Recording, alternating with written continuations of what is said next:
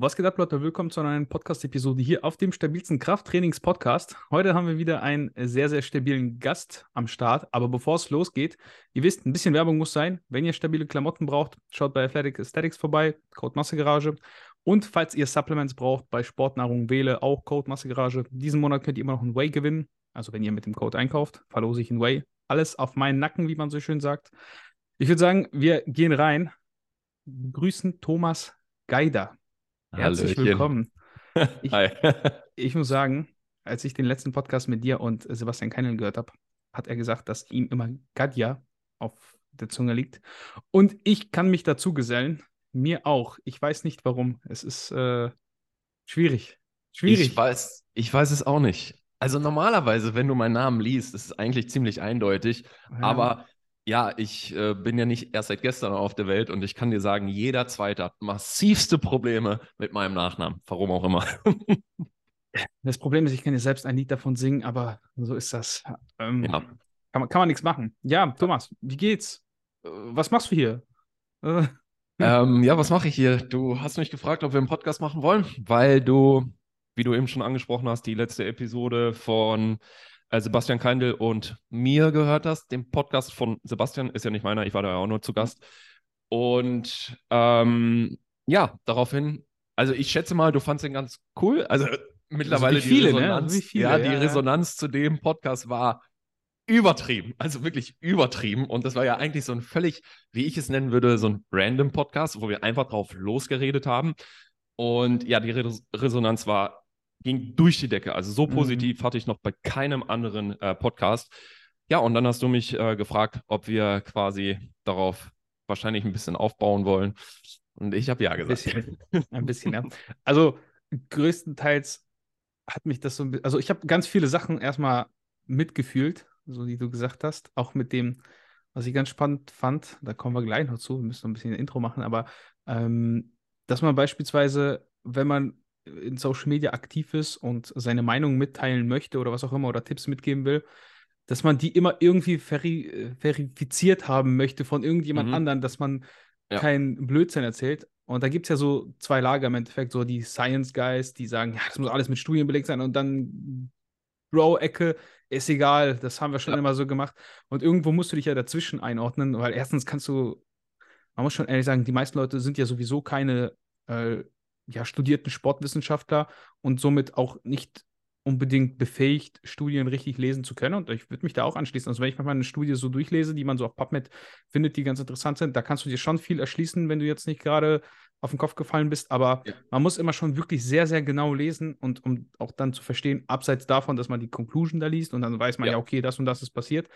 Wie sieht das Studiendesign aus im Sinne von, wel- welche Leute, wie, wie wurde das Ganze ähm, vereinheitlicht? Du kennst das selber. Dann trainieren Mhm. die alle, aber irgendwie kriegen nicht dieselbe Kalorienmenge und natürlich sind dann die Ja, Unterschiede in den Gruppen auch nochmal ganz anders, weil dieser Klar. Faktor, das alles wirklich einzuordnen, ist absolut schwierig, ja, wenn man absolut. eben keine Erfahrung damit hat. Ja, also bin ich bei dir. Ähm, gerade das, was du, also dieses, zum Beispiel das Kaloriending, was du gerade angesprochen hast. Ich meine, ja, das ist eine Schwäche von vielen, äh, die solche Studien halt mit sich bringen. Es gibt noch tausend andere Schwächen. Ich bin aber mal, mittlerweile so ein bisschen darüber hinaus, ähm, so ein bisschen immer nur nach Fehlern zu suchen. Mhm. Auch so werden uns die Studien äh, definitiv gute Dinge sagen. Es gibt auch viele Sachen, die sie uns nicht sagen können. Das ist auch ganz klar. Und das ist der eine Teil. Und der zweite Teil ist, äh, was du gesagt hast, äh, Studien gut zu lesen und zu verstehen. Also ich selbst, also viele denken ja, ich hätte es ja voll drauf, was so Studien angeht und so weiter. Und ich befasse mich damit definitiv deutlich mehr als die meisten anderen.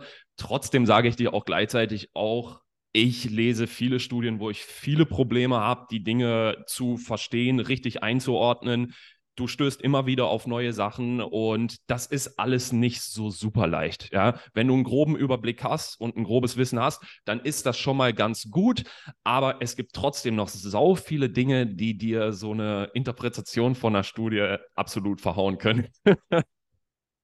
Ja, äh, ganz schwierig. Also deswegen ist auch immer dieses mit Studium herwerfen. äh, Ihr habt ja auch angedeutet, irgendwie so mit, ähm, ja, es gibt Influencer, die hauen dann eine Studie raus und dann hat die aber vielleicht gar nichts damit zu tun, was da wirklich drinsteht. Ja. Weil du machst so ein bisschen dieses Cherry-Picking, du fischst Ja. die Argumente raus, die du gerade Ja. brauchst. Und das verleitet auch dazu so ein bisschen. Ne? Also generell dieses Begründen mit Studien, das verleitet ja immer, dieses Cherry-Picking zu betreiben. E egal wie du es meinst, ne? Egal wie du es meinst. Absolut.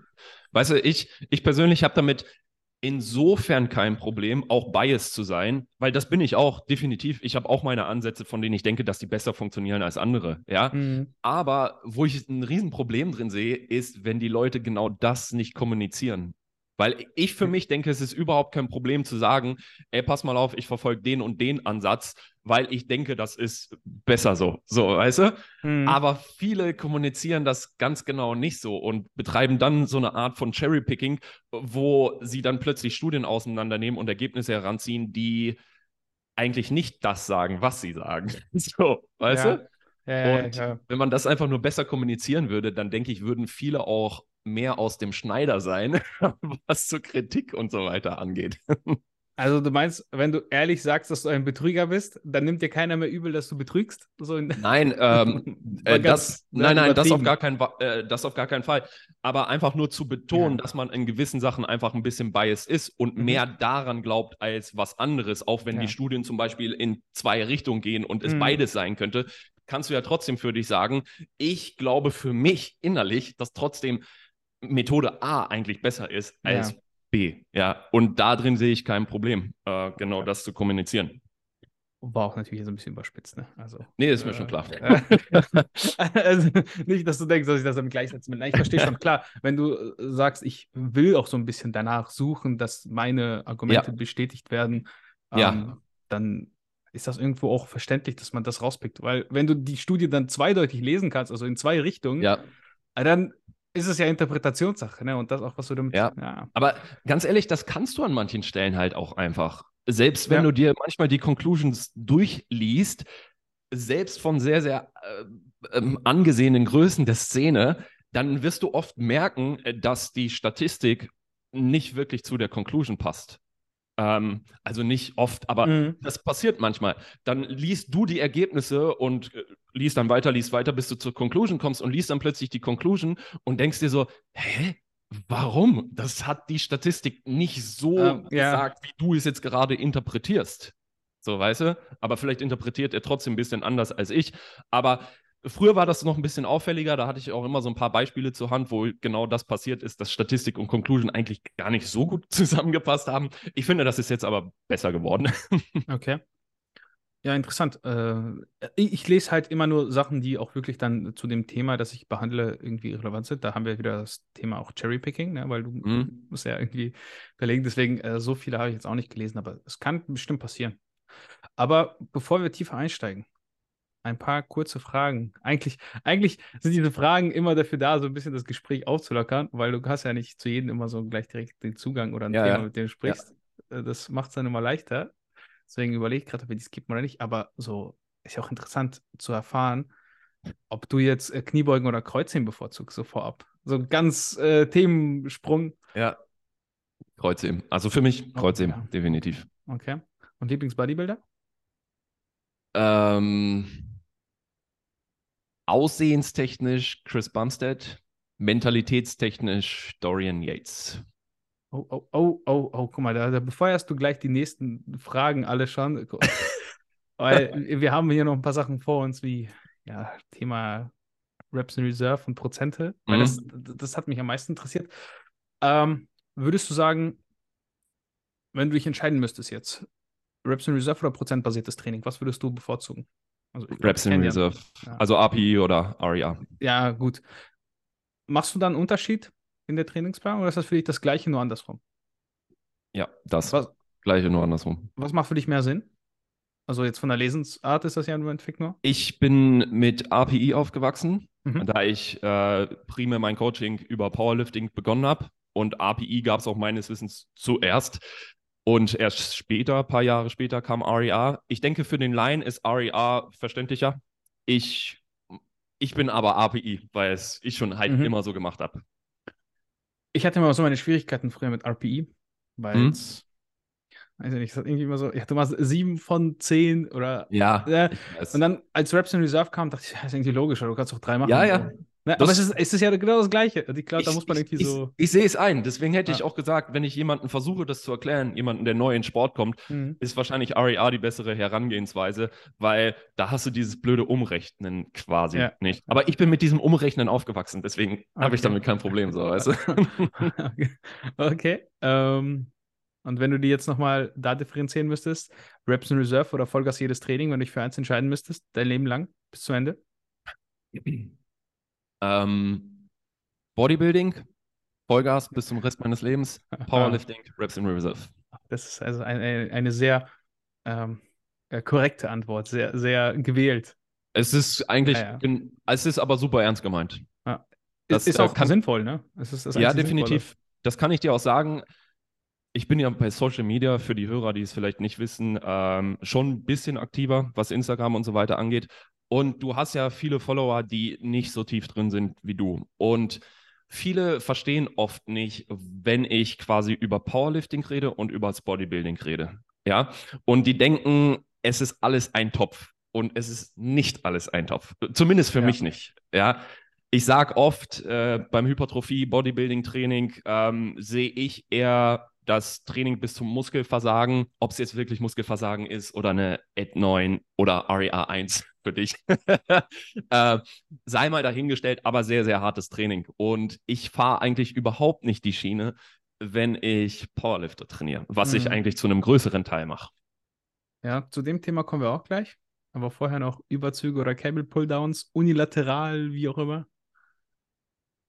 Äh, Überzüge mit Kurzhantel oder was meinst du? Nein, nein, nein, nein, nein. Also schon so für ein Latt. Nicht, nicht diese, ich mache Brustüberzüge, sondern halt wirklich am Kabel.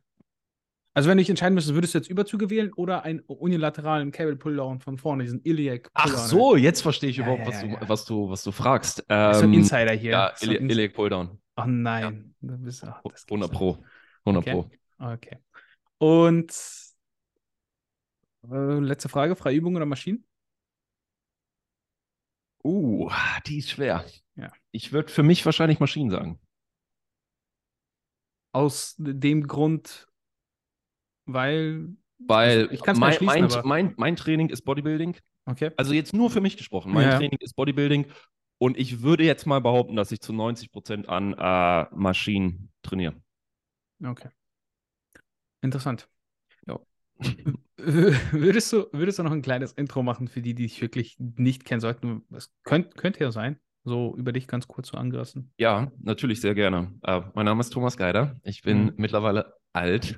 Das verschweigen wir jetzt hier, das kann jeder rausfinden. 36, 35, irgendwie so. Warte, 33. Nee. 33. 89. 89er, er Jahrgang, ja, ja, richtig. Okay, ja, ähm, ich komme ursprünglich aus dem äh, Profisport Basketball. Ich habe bis zu meinem 21. Lebensjahr Basketball gespielt. Ich habe mhm. in der Basketball-Bundesliga gespielt, in der Jugendnationalmannschaft. Äh, das ging dann zu Ende, weil ich einen Knorpelschaden in der Hüfte habe. Hüfte hab. Dann habe ich so mein Studium angefangen. Krafttraining war immer begleitend. Also ich mochte Krafttraining schon immer. Das habe ich seit 14 Jahren gemacht. Äh, das war immer begleitend, aber als dann Basketball quasi komplett aufgehört hat, äh, war dann eigentlich nur noch Krafttraining da. Ähm, dann bin ich ins Powerlifting eingestiegen über deinen Sponsor über Tyson Ach. Fitness. Äh, die ersten Videos, die ich zum Powerlifting gesehen habe, war von, äh, von Tyson. Äh, fand das sehr, sehr interessant und ich habe dann damals zu meiner Freundin gesagt, weil meine Freundin ist eine sehr, sehr begnadete, talentierte und äh, fleißige Sportlerin, äh, habe ich sie gefragt, äh, wollen wir mal Powerlifting machen? Wollen wir dich mal für einen Wettkampf vorbereiten? dich. Und ähm, dann hat sie ja gesagt und ich denke, so eigentlich so gut wie jeder kennt meine Freundin, außer in der Powerlifting-Szene zumindest. Äh, das ist dann auch sehr, sehr gut angelaufen damals. Jetzt macht sie es einfach ein bisschen weniger eher begleitend zum, äh, zur, zur Arbeit. Also momentan nichts Wettkampftechnisches. Aber damals war sie sehr, sehr gut. Äh, das ist alles sehr, sehr gut verlaufen. Und dadurch ist eigentlich mein Coaching entstanden. Okay. Ja. Ähm, also hast du praktisch deine Freundin vorgeschickt und gesagt, mach du mal, weil ich, du hast dich nicht so. Ich, ich, ich, also äh, ich habe immer gepumpt, ne? Mhm. Kraftsport gemacht. Äh, bei meiner Freundin war dann das kleine Projekt quasi ins Powerlifting zu gehen und das Ganze mal anzugehen. Da habe ich sie definitiv vorgeschickt, weil ich bin nicht fürs Powerlifting gemacht. Ich bin drahtig, dünn und zwei Meter groß. Kein Körper fürs Powerlifting in meinen Augen. Höchstens absoluter Spaß, aber ich mache selten Sport nur so, nur aus Spaß. Also bei mir ist da eigentlich mhm. immer eine ernsthafte Komponente drin. Deswegen bin ich vor, ich glaube, zwei Jahren auf die Bühne gegangen, Mans Physik, ähm, und ich wurde dann beim Bodybuilding vorgeschickt. Also das, was sie ja. fürs Powerlifting gemacht hat, habe ich dann beim Bodybuilding oder Mans Physik. Manche, manchmal darf man ja Mans Physik nicht Bodybuilding nennen. Also ich habe Mans Physik gemacht. Ist okay. auch sehr, sehr gut gelaufen. Und ja, so stecke ich jetzt in beiden drin. Ja, es, aber du bist vom nicht, nicht vom Basketball jetzt in, ins Krafttraining gewechselt, weil auf, nur aufgrund von deiner, also deiner Verletzung, das ist, das ist ja keine richtige Verletzung, ist ja eigentlich, hast du wahrscheinlich angeboren irgendwie und dann ist es schlimmer geworden oder so, ne? So in die Richtung, also das sind so Abnutzungserscheinungen. Ja. Und das war eigentlich ein fließender Übergang, weil ich habe schon während meiner Basketballzeit unglaublich gern Zeit im Kraftraum verbracht. Mhm. Und dann war Basketball halt nicht mehr so ernst zu nehmen. Also ich konnte es nicht mehr so ernst nehmen, wie ich es davor gemacht habe. Und dann habe ich gesagt, so, dann wird jetzt Kraftsport ernster genommen. Also noch ernster, weil davor war es auch schon ernst. Hm. War das schwierig für dich? Also jetzt so mental, ich meine, du hast recht hoch gespielt. Ne? Du sagst halt jetzt so, ja, ein bisschen Basketball, aber erste Bundesliga. Ja, nee, nee, das, äh, das war eine sehr schwere Zeit. Äh, du musst dir vorstellen, ich habe seit meinem siebten Lebensjahr Basketball gespielt und es war eigentlich alles darauf ausgerichtet, Profi zu werden und damit seinen Lebensunterhalt zu verdienen, was ich natürlich mhm. auch irgendwo geschafft habe, aber nicht lange. Ne? Ich meine, mein Profivertrag war vier Jahre lang. Ähm, da habe ich auch noch ein bisschen Geld kassiert. ja, klar. ähm, aber das war dann quasi vorbei nach der, äh, nach der Verletzung und nach den zwei OPs, die ich hatte. Und natürlich war es schwer, sich davon zu trennen, aber ich habe es, ja, ich bin halt so, es, es war vorbei, es war sicherlich nicht leicht, aber ich habe dann gesagt, komm, dann mache ich den nächsten, die nächste Sache so gut, wie ich kann. Ähm, und ja, jetzt bin ich halt hier in Podcasts. Ja, Podcast, äh, toll, toll. Für, du nicht bezahlt wirst. Super. ähm, Weißt du, welche Frage ich mir jetzt stelle, wenn du sagst, seit dem siebten Lebensjahr? Ja. Wie ist das, also bei einer Sportart, die ja so auch signifikant vom Körperbau abhängig ist, mhm. wie kannst du das bei Kindern, also da warst du schon, als du sieben warst, größer als alle anderen Siebenjährigen? Oder? Ähm, ich war ein bisschen größer, aber nicht so, wie du es dir vielleicht vorstellst. Ich war ein bisschen größer, aber mein Wachstumsverlauf war im Vergleich zu vielen anderen Basketballern recht normal. Also ich bin so stetig immer ein bisschen gewachsen, weil es gibt so Ausnahmen, die am Ende zwei Meter groß sind, aber gefühlt schon zwei Meter groß sind, wenn sie zehn Jahre alt sind. so, ja, weißt du, was ich meine? Und bei mir war es so ein bisschen stetig. Ich war schon der Größte in der Klasse, aber nie so, dass man, dass es, dass ich so zwei Köpfe größer war. Ja, ja, ja, genau, ja ist jetzt nicht der 14-Jährige mit Vollbart mäßig, ne? So, äh, ja, das sowieso so, nicht bei mir. Ja, schade, schade. Wir, wir haben es gesehen. Also du bist immer noch der äh, Quentin Tarantino der Fitnessszene, sagst ja, du. Ja, ja, ist, den, den, den, Namen nehme ich auch gerne an. äh, nee, das, der, der, Schnauzer steht ja aber wirklich gut. Also, ja, ich, ich muss noch dran arbeiten. Ist lange nicht dein Niveau, aber ich gebe mein Bestes. ähm, Warte, jetzt sind wir abgewichen. Ich, hatte gerade was im Kopf, aber dann haben wir hier wieder gescherzt. Das ist immer, also es hat Vorteile zu scherzen, aber auch manchmal Nachteile. Kein Problem. Du willst dann so raus. Also es war auf jeden Fall nicht absehbar, dass du irgendwie ein Gigant wirst.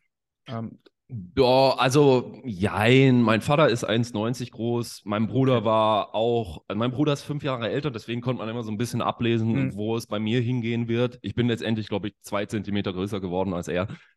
Ähm, und 20 breiter. ähm, ja, nee, man konnte schon ungefähr ablesen, wohin es geht. Okay. Ja.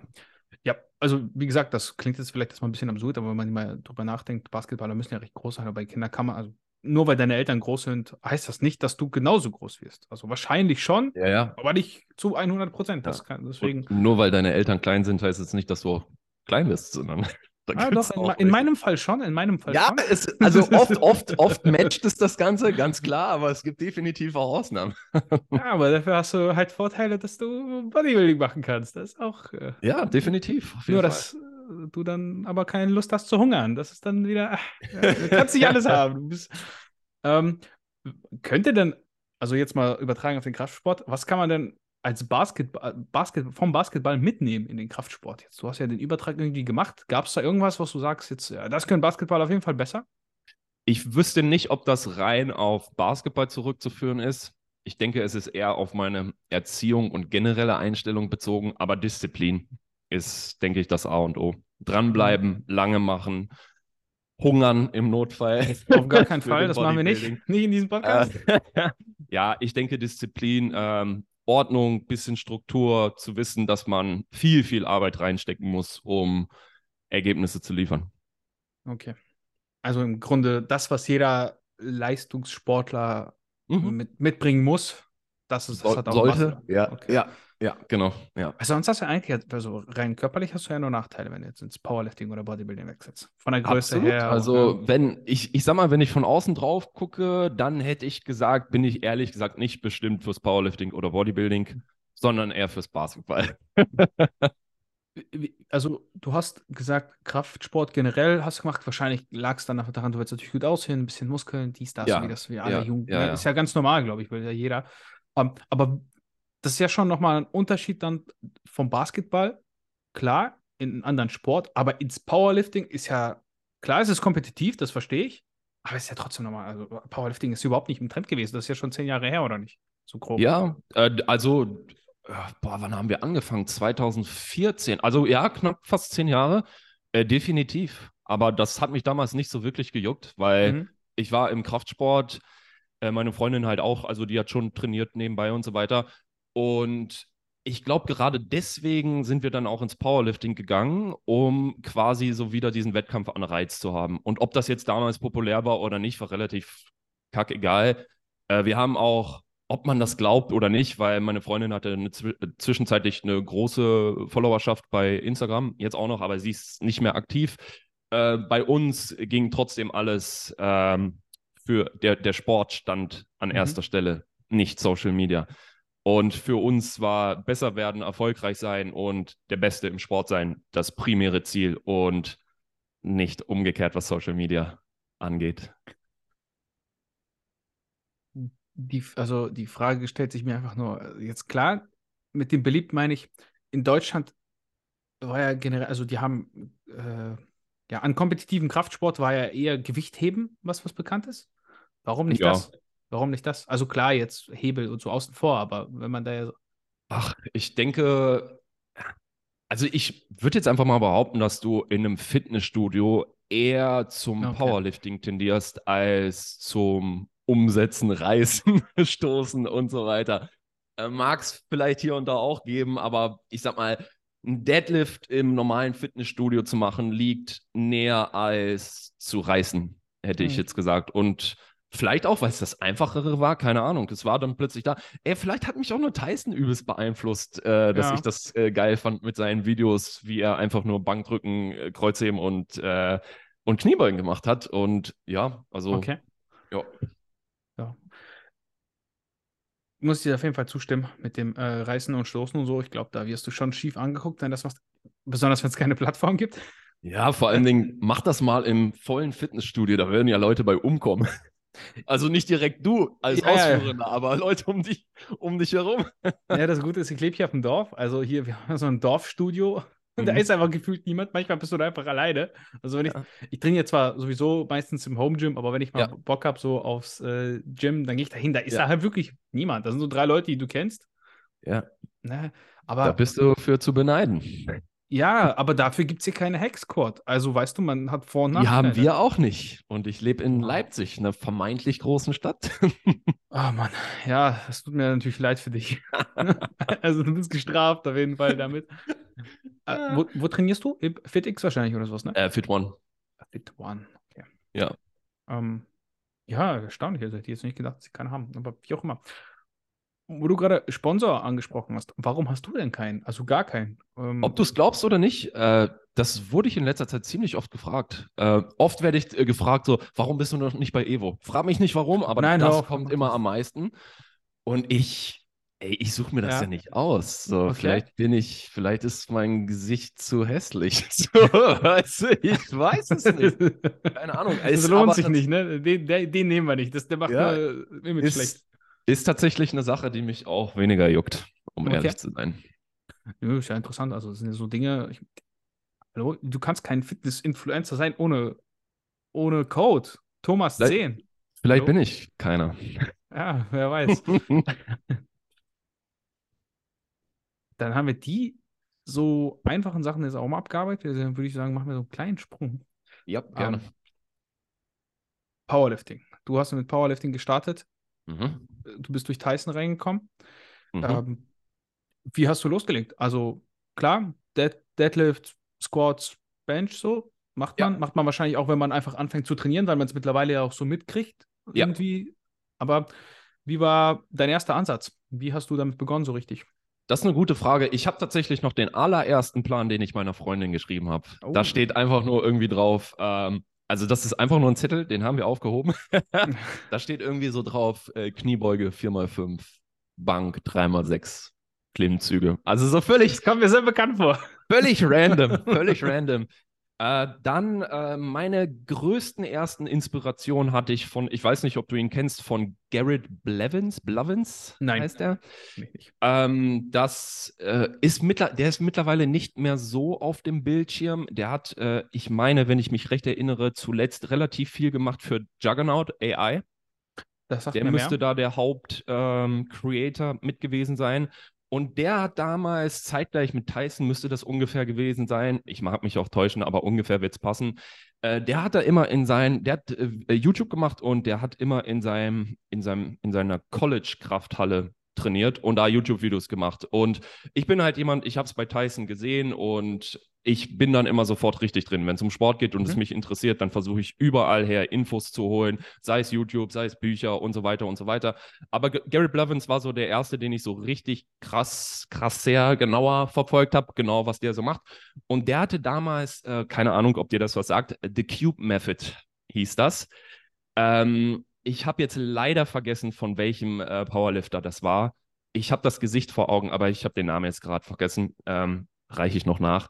Ähm, und das war so der, das erste Programm, glaube ich, The Cube Method, was ich so kannte fürs Powerlifting. Und äh, das habe ich mir angeguckt, das habe ich mir, glaube ich, gekauft oder geladen. ähm, und so ein bisschen geguckt, wie man so Powerlifting-Trainer aufstellt. Und dann kam eigentlich so, ja, ein Einfluss nach dem anderen. Dann kam so ein bisschen Juggernaut-Training, dann kam ein bisschen RPE, Mike Teixeira, äh, dann kam dies, dann kam das. Äh, was ich zum Beispiel nie so wirklich gemacht habe, äh, was viele ja am Anfang gemacht haben, das ist Mark Ripito, 5x5. Ich glaube, das Buch habe ich nie gelesen, obwohl ich jemand bin, der ultra viel liest. Das Buch habe ich nie angepackt, nie gelesen. Äh, genauso wenig wie äh, Scheiko. Äh, das wird ja auch immer so am Anfang auch so ein bisschen gefeiert, auch was Prozente angeht und so weiter. Ähm, habe ich, hab ich mich nie mit auseinandergefasst, obwohl ich, wie gesagt, mich ultra viel mit sonst allem auseinanderfasse. Aber so die zwei gängigen, die vielleicht sonst genannt werden, Mhm. die, mit denen hatte ich nie Kontakt. Und eher das andere, was ich dir ger gerade ähm, Okay. aufgezählt habe. Ist interessant. Ähm, kommt daher auch so ein bisschen, also ich, ich kenne natürlich die Cube Method nicht oder wie das jetzt hieß, und, aber weil du sagst, Shaiko oder Shaiko ist, geht ja in so eine High, Fre High Frequency, High Volume Richtung und so Low, Low Intensity oder Medium. Ähm, würdest du dann eher sagen, du bist so ein, keine Ahnung, äh, Westside-Typ? Wir, wir machen Nee. bis Nee, zum Westside, Westside war auch ehrlich gesagt Okay. nicht so mein Ding. Ich, wenn du es wenn so kategorisieren möchtest, als ich damals eingestiegen ins Powerlifting, also als ich eingestiegen bin, äh, habe ich eigentlich mich so mit dem aktuellsten und vielleicht modernsten befasst, was es da genau zu der Zeit gab. Äh, Okay. Scheiko war ja, gab es ja definitiv schon davor. Äh, 5x5 Mark Ripito gab es definitiv auch schon ähm, davor. Und ich bin vielleicht, wenn man es so sehen will, vielleicht mit den vermeintlich coolen modernen Sachen eingestiegen Okay. und bin dann eigentlich auch bei denen so ein bisschen geblieben. Übrigens, The Cube Method ist von Brandon Lilly. Lilly hatte ich im Kopf, aber ich hatte den Vornamen nicht mehr im Kopf. Okay, okay. Äh, ja, Mark Ripito hatte ich tatsächlich angefangen zu lesen. Das äh, habe ich mir dann als E-Book Version besorgt. Ja, ähm, ich, ich habe es auch, aber ich habe es nicht gelesen. Es ist, also ich habe es auch nicht komplett durchgelesen, weil es nicht, es ist einfach nicht interessant. Also irgendwann bei Überkopfdrücken war ich dann raus, weil wenn du 20 mhm. Seiten die Kniebeuge erklärst, wenn du so ein bisschen drinne bist in dem Thema, also muss man schon sagen, du brauchst kein, in diesem Buch, dieses Textliche, das ist halt nicht so gut, wie wenn du, da kannst du dir echt okay. ein Fitness-YouTuber-Video angucken, ja. der es gut erklärt, der es mhm. richtig macht. Hast, ja. Also hast du in fünf okay. Minuten gelernt. Ja. Ich, ich, ich kann ja auch sagen, also ich weiß es zwar nicht zu 100 Prozent, aber ich war halt so von mir, von meiner Einstellung auch immer so ein bisschen drauf, so, ich hatte immer so Probleme mit so alteingesessenen Leuten und ich will also ich will überhaupt nicht mhm. gegen die Hayden oder sonst was, die haben mehr als genug für den Kraftsport gemacht. Aber ich hatte immer so ein bisschen das Gefühl, gerade bei diesen alteingesessenen Leuten, dass die immer so sehr, so sehr auf ihre Meinung beharren und nur das das Richtige ist. Es gibt bestimmt auch auf Ausnahmen, aber ich hatte immer so ein bisschen das Gefühl, ach, weißt du, irgendwie, wir entwickeln uns ja auch mit allem weiter und wenn dann immer jemand so hart immer auf seiner Meinung beharrt und nur denkt, dass das, was er sagt, immer richtig ist, dass ich wahrscheinlich so von meiner Natur aus einfach so eine, einfach so eine, so ein bisschen so eine Abneigung hatte, mehr in die Richtung zu gucken, als dann in die Richtung, in die ich dann letztendlich gegangen bin mit meinen Anfängen. Ja, also du magst einfach keine alten Leute. Ja, ich bin selbst einer, aber. ja, also das glaube ich nicht, weil es, es, ist ja eher so, so, so ein Rentnerphänomen irgendwie gefühlt. Also so alt sind die dann doch nicht, aber hört sich so an. Ich verstehe, was du meinst. Also wenn Leute ja. natürlich alteingesessen sind und gewisse Erfolge haben, ja. dann ruhen die sich natürlich auch so ein bisschen darauf aus, äh, was man auch nachvollziehen kann. Also ich meine, wenn du, keine Ahnung, ja, Weltmeister mein, gestellt hast, ne, dann wer ja, soll dich hinterfragen? du sagst, du machst es besser. Ey, weißt du, wenn es bei mir vielleicht ein bisschen anders gelaufen wäre, dann wäre ich vielleicht komplett in diese Richtung gegangen. War es aber nicht. Und ich kann es mir jetzt vielleicht dadurch erklären, durch das, was ich gerade äh, gesagt habe. Das sollte auch überhaupt kein Hate sein oder sonst was. Es waren einfach nur nicht meine, meine Anfänge, mit denen ich in den Kraftsport, ins Powerlifting gegangen bin. Ja, verstehe ich. Ähm, also, du hast dich praktisch so ein bisschen rangearbeitet, du bist recht modern reingestiegen mit schon Reps in Reserve. Verstehe ich richtig, ne? Oder ähm, RPE. So. Nee, ich glaube, äh, Cube Method, ich müsste nochmal nachgucken, weil das, mhm. wie gesagt, neun Jahre her. Äh, Cube Method dürfte überhaupt nichts mit RPE zu tun okay. gehabt haben. Äh, das waren dann auch meine äh, mein Herantasten an diese ähm, prozentbasiertes äh, Training, so, weißt du? Ähm, ja, ja.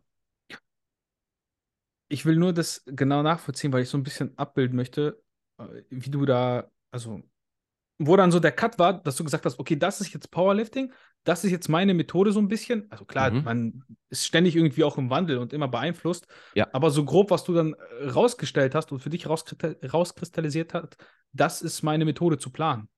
Also was, mhm. wie würdest du das vielleicht irgendwie beschreiben oder sowas? Wie bist ähm, du reingekommen?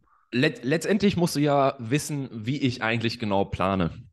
Äh, weil du hast ja, glaube ich, in deiner Story gesagt, ich will es nicht negativ ausdrücken, aber dass ich mich mit äh, Prozenten nicht auskenne oder so Was, in die Richtung. Das habe ich nicht gesagt. Äh, ich nicht ähnlich, gesagt. ähnlich. Und das ist ja überhaupt nicht der Fall. Mhm. Meine Trainingspläne haben beides. Mhm. Ähm, erstens, jeder, kennst du unser Programm The Prep von ja, Simon Wetzel und mir? Und das ist eigentlich meine Herangehensweise, Training zu planen. Und das wird dann entschieden von meinem Gegenüber, in welche Richtung wir zum Beispiel verstärkt gehen. Was ich eigentlich immer mache, ich habe zum Beispiel, wenn du einen Trainingsplan von mir kriegst, mhm. dann steht da zum Beispiel Squat einmal fünf, mhm. dann siehst du eine Gewichtsspanne, mhm. die natürlich prozentual ausgerechnet ist. Also sagen wir zum Beispiel 100 bis 110 Kilo. Und dazu siehst du dann eine API. Ja, das ist gerade, wenn ich mit neuen Leuten anfange zu arbeiten, für die eine Hilfe, dass die sich wahrscheinlich ungefähr in diesem Bereich, in diesem Kilobereich aufhalten, um diese API zu treffen. Ja. Ich sage meinen Leuten aber auch immer, bei mir steht die API im Vordergrund. Diese Gewichtsspanne, die du da siehst, ist nur ein guter Vorschlag von mir, mit dem ich gute Erfahrungen gemacht habe mit diesen Werten, anhand gewisser prozentualen Berechnungen, äh, dass du wahrscheinlich dort reinfällst. Mhm. Ja, aber wenn du da nicht reinfällst, und das kann durchaus sein, aus verschiedenen Gründen, dafür steht dann die API. Und dann letztendlich richtest du dich nach der API. Und also primär API, sekundär die Zahlen, äh, die Gewichtszahlen, die ich dort angebe. Und so ist mein Coaching größtenteils aufgebaut. Also du siehst, es ja. hat eigentlich beide Komponenten Und dann zeigt sich, mit welchem Athleten ich in welche Richtung gehe. Braucht irgendwer festere Angaben, also wirklich Kiloangaben? Kann ich jemanden komplett smooth mit APIs durchgleiten lassen? Weißt du, das, Ja, das, ja. Zeigt, dann, das zeigt dann die Zeit, in welche, in welche Richtung äh, man, man geht. Oder bleibt es immer so, dass du eine API-Angabe hast und eine Kiloangabe? Weißt du? Kann ich sehr gut nachvollziehen, weil ich das so kenne, weil es am, es leitet sich ja im Endeffekt aus dieser Tabelle, kennst du sicherlich, RP, RPI, Prozente, Verhältnis, ne, ist ja. Ja. irgendwie so, klar, da hast du auch ein paar schiefe Zahlen, aber es geht ja nicht um, um auf die Richtig. Kommastelle genau, Richtig, sondern grob. Richtig. Ich Ähm, kann dir sagen, 2015 bin ich eingestiegen. Ich weiß gar nicht, wann wir The Prep geschrieben haben mit, mit Simon. Ich glaube 16 war es, ich habe vorhin nochmal geguckt. 16. Ähm, ich kann dir sagen, ich, ich will mich nicht zu weit aus dem Fenster lehnen, aber ich Mhm. glaube, wir waren die Ersten, die das genauso benutzt haben. Mit, mit diesen Tabellen, die du angesprochen hast, dann Mhm. mit den prozentualen Angaben und mit den APIs dazu und was halt alles dazugehört. Ja, also das wundert mich so ein bisschen halt, deswegen auch diese Aussage dann im Podcast, wo du gesagt hast, ähm, ja, Prozente, damit kann ich nicht so viel anfangen. Ich glaube, das war natürlich auch so ein bisschen auch über, überspitzt, weil Ja. Das war eher, mhm, das war eher darauf, ähm, also das hat sich eher darauf bezogen, auf reines Prozenttraining. also wie viel genau musst du jetzt machen, das und das ist die heilige Ja, Zahl. also so, als es. API quasi noch gar nicht gab. Ah, Darauf war das Mhm. bezogen. Verstehe. Ja, weil ich denke, API, ich sehe da die Vorteile, eigentlich die generellen Vorteile, die du von API kennst. Du kannst die Tagesform ein bisschen besser abwägen.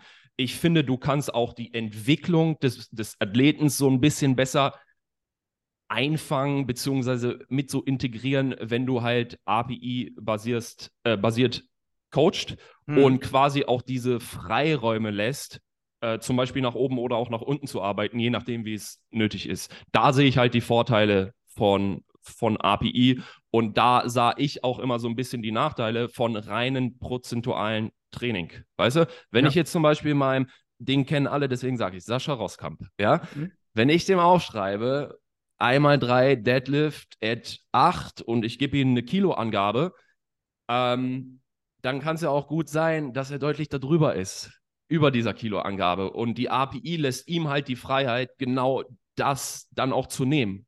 Ja. Und wenn ich jetzt nur sagen würde, ich habe hier ein dreimal, äh, ein einmal drei mit 85 Prozent oder Mhm. so, dann wüsste ich nur das. Also, dass er nur genau das macht, so, weißt du? Und API lässt für mich immer die Freiheit, Ja. äh, ist natürlich auch ein äh, äh, gutes Coaching-Tool, das man in der Hinterhand hat, weil sonst wäre es ja auch für dich so ein bisschen schwieriger, ähm, das Ganze so ein bisschen vom, vom Progress ähm, festzumachen. Ja, also es gibt dem Athleten auch, denke ich, gewisse Vorteile in gewissen Situationen, ähm, wenn er seiner Entwicklung voraus ist, auch quasi auch das direkt dann zu zeigen und auch direkt zu nehmen und den nächsten Schritt zu machen. Ja, ist super spannend, denn äh, ich verstehe den Ansatz total. Das, das Problem ist aber irgendwo auch, wenn du dann solche Pläne schreibst, erstens müssen die Leute, also das ist, finde ich, nichts für Anfänger. Ich finde, so wie du das machst mit den Prozenten und RPEs, dass man erstmal da so ein bisschen auch einfach erstmal ein Gefühl kriegt am Anfang. So, du, du kannst das schon abwägen. Das ist das Gleiche, wie wenn einer ins Gym kommt, so, der weiß nicht, wie viel Gewicht er nehmen soll und du als Trainer stehst daneben und sagst, ey, wir, wir machen mal ruhig noch 10 Kilo mehr. Ja, das, ja, kriegst ja. Du schon, das kriegst du schon noch hin. ne? ja. das ist ungefähr das Gleiche. Du leitest die Leute so auf einen gewissen Standard, den du hast, hin oder ein Mhm. gewisses Level Genau. Ja.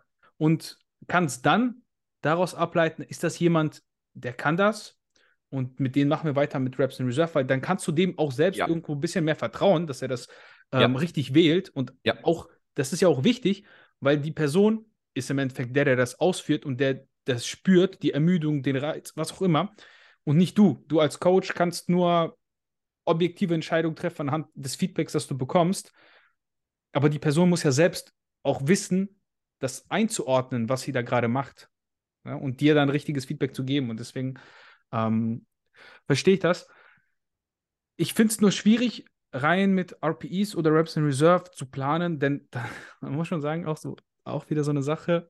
Du, der Plan ist ein bisschen leer. Ne? Das Ja. ja, wir machen also, Also, sieben Anfang des Zyklus und dann neun Ende des Zyklus.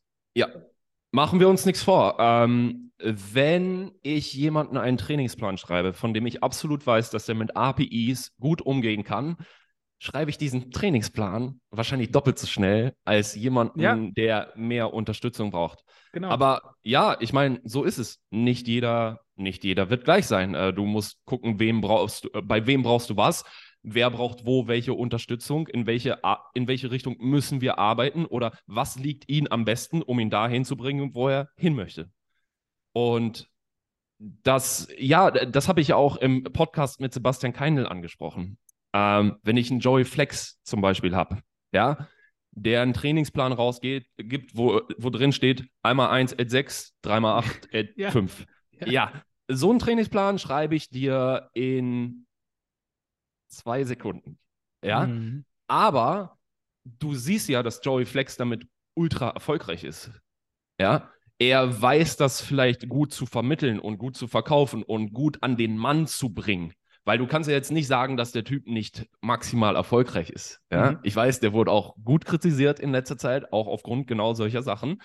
Aber trotzdem, sein Erfolg kannst du ihm trotzdem nicht absprechen. Mhm. Ja? Und du siehst, so ein Trainingsplan kann wunderbar funktionieren. Oder ich schreibe jemanden einen Trainingsplan, der so zum Beispiel aussieht wie unser Programm The Prep. Ja, das erfordert viel Arbeit, viel, du musst dich viel an den Laptop setzen, du musst viel ausfüllen und so weiter und so weiter. Viel nachdenken, auch passt das. Genau, genau, ist das genau, nicht vielleicht genau. zu viel? Genau, die Prozente, genau, genau. da musst du wieder justieren, ein, ein Prozent weniger mehr, ja, ja, damit es ja, auch mit ja, dem Gewichtssprung passt. Ja ja. ja, ja, Und das hatte ich auch im letzten Podcast gesagt, äh, beides funktioniert. Mhm. Du, es kommt halt darauf an, wie bist du aus, als Coach, wie gehst du mit den Sachen um, wie vermittelst du die Sachen, wie kriegst du sie an den Mann? Ja. Und äh, deswegen, also äh, man sagt ja immer so schön, viele Wege führen nach Rom und ich denke gerade der Kraftsport, Powerlifting, äh, ist dafür prädestiniert, dass diese Aussage stimmt. Guck mal, wir sind ja jetzt hier unter uns, ist ja nicht so, dass da ein paar hundert Leute zuhören. Aber hat man als Coach also ich, ich kann ja mal ganz offen sagen, ich habe dann ein schlechtes Gewissen, wenn ich so einen Plan schreibe, weil ich denke mir so, ja, irgendwie, das habe ich jetzt so rausgehauen, die RPIs, das ist ja irgendwie logisch. Du fängst klein an, bist irgendwo am Ende und ja. dann muss man Nuancen ja. natürlich abwägen, aber irgendwie, ja. das ist so schnell durch und dann gibst du denen das und dann hast du das Gefühl, der Kunde ist nicht zufrieden damit, weil es, es ist eigentlich, wenn er es machen würde, würde es funktionieren. Ja. Aber die Leute gehen ja mit einer Erwa Erwartungshaltung ran, diese Magie hinter so einem Trainingsplan. Besonders wenn du die von jemandem kaufst, mhm. der ganz berühmt ist, dann kriegen die so ein Ding da, wie du sagst, einmal eins at sechs und dann dreimal fünf at, keine Ahnung, vier, fünf, sieben, was, was auch immer. immer. Ja, ja. Und, und dann gucken sie sich an und denken sich, ach man, dafür habe ich jetzt 100 Euro bezahlt. So. Ja, ja. Also du hast ja zuerst gefragt, ob ich dann ein schlechtes Gewissen habe oder ob hm. man nicht ein schlechtes hm. Gewissen hat. Und ich für meinen Teil würde das immer noch irgendwo mit Ja beantworten. Also zumindest so, ist ehrlich. 50, so zumindest so 50 Prozent von mir sagen dann so, boah, der Gegenüber erwartet bestimmt ein bisschen mehr. Hm. Dass da auch ein bisschen mehr steht, äh, vielleicht auch mal korrekte Zahlen angegeben sind oder was auch immer. Ja. Weil einmal eins und dreimal fünf, das kann ich dir ja schnell bei WhatsApp zuschieben. Genau so. Weißt du, was ich meine? Genau das meine ich. Genau ähm, das meine ich. Ja, es, es kommt halt so ein bisschen drauf an, wie da auch deine Herangehensweise, dein, mhm. dein Standard ist und so weiter. Und auch hier, nicht um das falsch zu verstehen, ich will ja nicht sagen, dass äh, Joey Flex Standard gering ist. Aber nein, das, nein, was nein, er also... macht, funktioniert für ihn. Deswegen macht er es auch so weiter. Er weiß, das funktioniert, wenn er so und so mit den Athleten umgeht. Ja. Und auf der anderen Seite musst du vielleicht auch mal bedenken, bei solchen Leuten, die wahrscheinlich ungelogen 200 Klienten haben oder sonst was, oder vielleicht sogar mehr, ja. da wird es sehr, sehr schwer, äh, mega krasse, ausgetüftete Trainingspläne zu schreiben. Vielleicht bist du dann auch mehr oder weniger gezwungen, genau auf sowas zurückzugreifen, weil sonst könntest du die Leute nicht bedienen. Hm. Ja, kann natürlich sein. Ähm, muss dann halt jeder mit, mit, mit sich ausmachen, ob das so dein Standard ist, den du halten ja. willst, oder du sagst, nein, dann nehme ich bewusst nicht so viele Leute auf und nimm dafür mehr Geld oder keine Ahnung oder mach bewusst einfach weniger Leute. Äh, muss er jeder für sich herausfinden, was auch bei ihm funktioniert und dann letztendlich auch mit seinem, mit seinem Gegenüber. Aber ich will nur sagen, dass auch solche vermeintlichen Extrembeispiele äh, dir zeigen, dass es äh, durchaus funktionieren kann. Wäre es mein Ein An Ansatz? Nee, wäre es ja. nicht. Aber wie gesagt, äh, beim Basketball hat man immer gesagt, wer trifft, hat recht. Und ich denke, im übertragenen Sinne kann man, kann man das hier auch irgendwo ansetzen. Und davon kann letztendlich jeder halten, was er möchte. Weil ich schätze mal, einem Joey Flex wird das äh, herzlich egal sein, ob sich da irgendein ja. kaputter Mensch in Deutschland drüber aufregt. Äh, der produziert seine Weltmeister und gut ist. Und ich glaube, viel mehr interessiert ihn nicht. Ja, es, es, ist, es ist krass. ich finde es ein bisschen, man hat halt, wenn man da reinkommt, so eine gewisse Magie irgendwie vermutet man dahinter. Die geht dann so ein bisschen verloren und man, also, wie gesagt, ich denke mal so, ja, du willst ihn das ja auch irgendwie so ein bisschen äh, ja, ja, nee. hinleiten und am Anfang, deswegen beginnt man auch meistens ja. dann wahrscheinlich mit, ich gebe dir ja. eine feste Vorgabe, dass wir auch auf Nummer sicher gehen, Absolut. auf das Level bringen, dies, das. Absolut. Und dann haben die ja selbst irgendwann auch ein Verständnis. Ne? Also wenn du Abs jemand hast, 100%. mit dem du eineinhalb Jahre am Arbeiten bist, also das ist nicht mehr viel. Also ich mache viel über WhatsApp dann. Ich sage nur, ja, mach mal, schick mal zu, was, wie sieht das aus? Ja, sieht gut aus, machen wir nächste Woche mehr. Fertig. Mhm. Ist, ja. ist ja auch ein bisschen Gefühl, finde ich manchmal, ne? dass man das. Ja. Ganz viele Sachen, äh, die kannst du dann auch nicht unbedingt berechnen oder die haust du dann auch einfach mal raus. So, ja, dann machst du mal ja. mehr. bin ich, so bin ich auch zu 100 Prozent äh, bei dir. Äh, das ist auch so eine Sache, die ich auch immer versuche zu vermitteln bei Instagram, weil viele sehen mich ja immer so als Science Guy. Mhm. Wenn Sie mit mir zusammenarbeiten, wissen Sie, dass ich auch, ich will nicht sagen, viel aus dem Bauch heraus entscheide, aber 100 Pro gibt es viele Gelegenheiten, in so einem Prozess mit jemandem zusammenzuarbeiten, wo man sagt so, ey, mein Feeling sagt mir das und das, weil du natürlich auch schon Erfahrung mit äh, keine Ahnung wie vielen Leuten hast und wir machen das jetzt so, weißt du, und wir probieren das Ganze und das ist ebenfalls völlig okay. Ich finde gerade durch diese Science, ähm, durch diese Science-Ansätze und diese ganz, ganz krassen Science-Ansätze, auch im Bodybuilding, ist viel Gefühl für die Sache an sich auch verloren gegangen. Ja. Weißt du, wenn wir darüber diskutieren müssen, so, ist Mind Muscle Connection gut oder nicht? Also ich, eines der besten Beispiele für Gefühl im Training. So, weißt du? Und es ich ist denke per Definition so, Gefühl ja, im Training, ja. ja. Und ich denke mir nur so, ja, also ich für meinen Teil denke, mein Muscle Connection, wenn du das drauf hast und dir auch hilft, es ist ja dann letztendlich auch immer noch eine individuelle Sache. Mann, mach. Du kannst auch Sachen nach Gefühl machen. Nur weil Influencer XY oder Science-Influencer XY gesagt hat, dass das und das vielleicht völliger Quatsch ist. Aber für dich ist das Gefühl genau bei der Sache richtig, richtig gut mhm. und du siehst auch Erfolg damit, mein Gott, dann bin ich der Letzte, der dir sagt, du bist ein Trottel, das funktioniert ja. nicht, äh, bla bla bla bla bla. Wenn, am Ende muss es für dich funktionieren. Ja. Mhm. Und das ist der springende Punkt. Wenn wir den Leuten jetzt mal was mitgeben sollten, äh, sagen wir mal, ein, ein, ein Trainingsvorschlag mit Reps in Reserve und einen mit Prozenten, wie würdest du das angehen? Beispielsweise, also wie würdest du für jemanden, der jetzt gar keine Ahnung hat und der will jetzt ein bisschen strukturierter reingehen, sagen wir, der fängt mit Prozenten an. Machen wir mal das eine und das andere. Weißt du, wie ich jemandem irgendwas beibringen würde? Ganz wie? stumpf. Ich würde ihm einfach erklären, wie Progressive Overload aussieht, hm. was das eigentlich bedeutet und die, die reinste, simpelste Form und wie er Sachen steigern kann unter gewissen Voraussetzungen, mhm. unter gewissen äh, Rap- oder Satzschemen oder sonst was. Und ich würde ihm klar machen, was das bedeutet, Progressive Overload. Und daraus abgeleitet hast du eigentlich für mich die simpelste Form der, der Steigerung. Ja, wenn du jetzt jemanden zum Beispiel im Coaching hast, oder mhm. sagen wir, egal, im Coaching oder nicht, wenn du jemanden ja. hast, der fängt zum Beispiel an mit, weiß ich nicht, 60 Kilo Deadlift für einen Anfänger könnte hinkommen, oder? Ist jetzt. Ja, also fürs erste, zweite, dritte Mal ein Erwachsener genau. Mann, ja. Genau, sagen wir, sagen, selbst wenn es nicht passt, ist egal. Ja. Einfach nur ein Beispiel. So, du erklärst ihm jetzt, du machst einen Satz pro Woche und steigerst deinen Deadlift in diesem einen Satz, wenn möglich, und du zum Beispiel immer die Reps geschafft hast, sagen wir, du machst einfach nur ein Triple, versuchst du das, um 2,5 Kilo zu steigern. Ja, und dann machst du ihm einfach mal die Rechnung. Ich mache jetzt selber mal die Rechnung. Wir haben 52 Wochen im Jahr. Äh, und du sagst ihm, er soll jede Woche 2,5 Kilo steigern. Dann. Keep Andro at its best oder so. dann haben wir eine Steigerung von 130 Kilo. Ob, ja. die, so, ob die so kommt oder nicht, ja, ja. sei jetzt mal dahingestellt.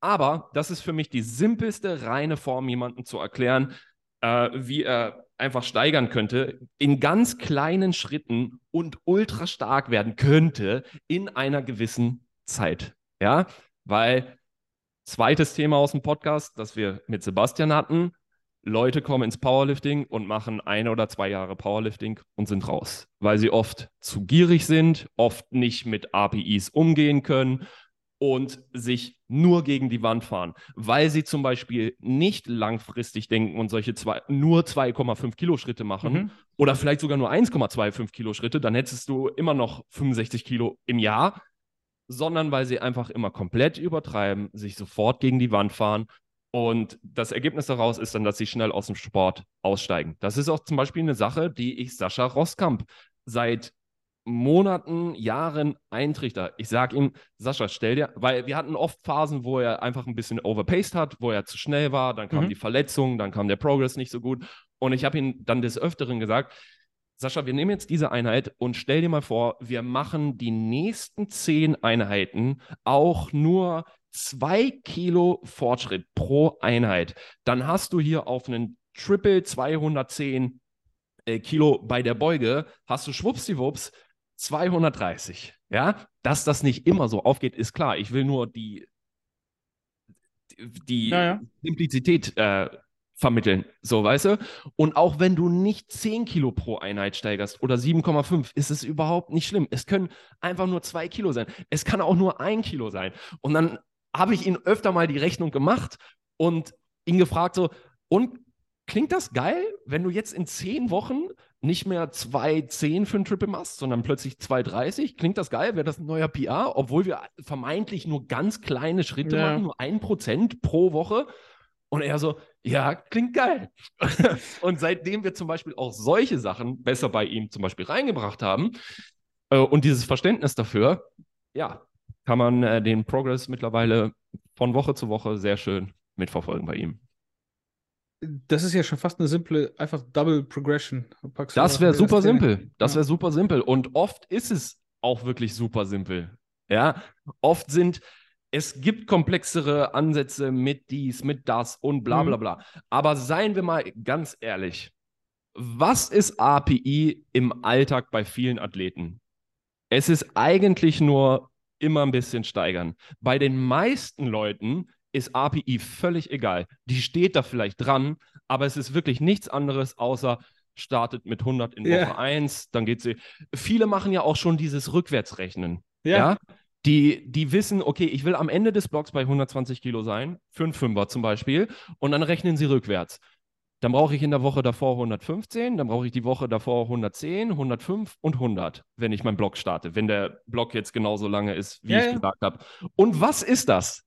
Das ist einfach nur ganz stumpfle, stumpfes ja. Steigern von Woche zu Woche. Und es ist ja auch überhaupt nicht verkehrt und schlimm. Also man hat es ja schon seit jeher so gemacht, so, weißt du? Ja, ich verstehe das. Ich mache das genauso. Und ja. Ist ja auch, äh, weißt du, und wenn du dann zum Beispiel noch API mit drin hast und jemanden zum Beispiel zeigst, okay, das und das hat eine API vielleicht noch von Vorteil, dann, dann kannst du es vielleicht so angehen, okay, dann nutzt du vielleicht eine gute Tagesform aus und machst nicht vielleicht diesen 5-Kilo-Schritt, sondern machst vielleicht mal einen 7,5-Kilo-Schritt. Mhm. Ja, und ja, also bei, bei, bei vielen ist API genau das, was ich gerade gesagt habe. Das ist meistens die, die Wahrheit. Es hat am Ende gar nicht so viel mit APIs zu tun. Also hat sie, genau, ich wollte gerade sagen, sie steht da zwar, so wie du ja. sagtest, aber sie hat eigentlich gar keine Rolle. Das ist, das ist ja das, das im Endeffekt dasselbe, als würdest du mit Prozent rechnen, jetzt wieder auf das Ding. Es ist eigentlich vollkommen egal, ja. weil du rechnest runter, du, du hast, du machst dir einen Max, keine Ahnung, 120 ja. Kilo Bankdrücken, einmal, was auch immer, und machst Singles den ganzen Block, vier mhm. Wochen. Dann machst du rechnest du davon runter, sagst, okay, dann muss ich ja mit 100 anfangen jo. für ein Single, dann mache ich 105 für ein Single, dann nächste Woche mache ich 110 und dann 115, vielleicht 120, je nachdem. Wie Sofern es funktioniert, ja. Die Schwierigkeit kommt ja genau dann, wenn es nicht funktioniert. Und was ist ja. dein unkonventionellster Ansatz, den du bisher je gemacht hast, wo du sagst, ey, das ist eigentlich gegen alles, was ich so normalerweise mache, aber es war genau das, was notwendig war? Also der unkonventionellste Ansatz wäre eigentlich genau das, was ich dir gerade gesagt habe mit okay. den Steigerungen. Zum Beispiel, wenn jemand überhaupt nicht klarkommt, irgendwie wenn ich denn eine Kilo an, äh, eine Kilo Range angebe, 110 bis 120, dazu eine API, wenn das alles überhaupt nicht klappt und bla bla bla bla bla. Ja. Sagen wir, er kann mit den Sachen nicht umgehen, was auch völlig okay ist. Äh, das passiert manchmal, das ist einfach so dann wäre ein völlig unkonventioneller Ansatz von mir zu sagen, okay, ich weiß ja ungefähr, wie stark der ist. Und ja. wir versuchen zum Beispiel mal ganz stumpf genau so eine Progression, wie ich dir, wie, wie ich dir gerade gesagt habe. Ja, das machen wir vielleicht nicht auf einen Satz, sondern wir machen vielleicht drei Deadlift-Sätze. Dann schreibe ja. ich dahin, äh, du machst den ersten Satz ein Triple mit, äh, mit 100 Kilo. Äh, normalerweise rechne ich dann gern für die Backoff-Sätze in so einem Beispiel, ich habe noch tausend andere Beispiele, aber mhm. in so einem Beispiel hätte ich zum Beispiel gesagt, wir ziehen 10% ab und ja. machen die Backoffs äh, mit 90 Kilo, gängige Herangehensweise und steigern genau dieses Bild über den Block hinweg. Und ganz ehrlich, das kannst du theoretisch auch einfach mal gucken, wie lange es läuft, wie sich der Lifter fühlt, wie, wie das Ganze anschlägt und so weiter und so weiter. Kannst du es noch komplizierter machen? Kannst du, mache ich was heißt, mache ich gerne. Also ich will, ich, ich mache es nicht kompliziert, um es kompliziert zu halten, sondern ich mache am Ende des Tages das, wovon ich denke, dass es am besten funktioniert und am meisten Luft nach oben lässt und äh, Verbesserungspotenzial und so weiter und so weiter. Ja. Aber ein ganz leichter Ansatz mit einem Klienten wäre zum Beispiel genau das zu machen. Ne? Also ganz stumpfe, kleine Steigerungen von Woche zu Woche und gut ist. Ja. Kann man machen, ja. Ist nicht verboten. Ich finde, das ist mit einer der besten Methoden tatsächlich, weil es einfach so sehr simpel ist und sehr nachvollziehbar für jeden und irgendwie zu greifen ist. Ja. Das Problem ist bei Reps in Reserve, ist es nicht so greifbar. Auch wenn du dir natürlich die Gewichte notierst daneben mhm. und die Steigerung siehst, diese Tagesform, von der du sprichst, die kann auch sehr verheerend sein. Also, denn ja, denn das Problem ist, ich erkenne das ja selbst von mir, du wenn du einen Blog planst, sagen wir vier, fünf Wochen, das ist ja für die meisten so fünf Wochen, wenn du jetzt im Powerlifting ja. unterwegs bist, schon recht viel sogar. Ja. Ne? Gibt ja auch welche, die planen mit drei, also wie auch immer, ja. vier, fünf Wochen. Dann wirst du die ersten zwei auf jeden Fall underperformen von deiner Maximalleistung, weil du willst ja auch hinten raus dir noch Potenzial äh, übrig lassen, ne? dass ja. du da, wenn du jetzt aber sagst, okay, natürlich, ich bin für Woche zwei, ich fühle mich richtig gut heute, ne? warum soll ich denn nur 100 Kilo drücken, ich kann auch 120. Und du machst dann da genau das. Dann greifst du schon zu weit vorweg ganz häufig. Weil wenn du nicht dieses, ich lasse noch was im Tank, auch wenn ich könnte, das ist ja der Inbegriff von Reps Reserve. Ja. Wenn du da nicht diese feine Linie findest und zu weit vorweggreifst, ja. dann wirst du in Woche drei schon wieder sagen, fuck, das war zu schwer. Und ich habe noch ein, zwei Wochen. Ja. Das, das ist die Schwierigkeit beim, bei Raps in Reserve, finde ich persönlich. Weil du musst die offen lassen und es ist ganz schwierig abzuwägen, sind es jetzt sieben oder sind es ja. doch neun? Aber solche Schwierigkeiten hättest du rein theoretisch auch, wenn du so eine Progression planst, die wir gerade angesprochen haben. Klar, die wäre sehr simpel, weil wer weiß denn, ob das genauso aufgeht? Äh, vielleicht kannst du vier Wochen lang immer fünf Kilo steigern in deinen Deadlift. Vielleicht kannst du ab einem gewissen Punkt aber nur 2,5 steigern. Das sind ja, ja. ja, irgendwo ähnliche Probleme, die kannst du nicht ganz äh, voraussehen.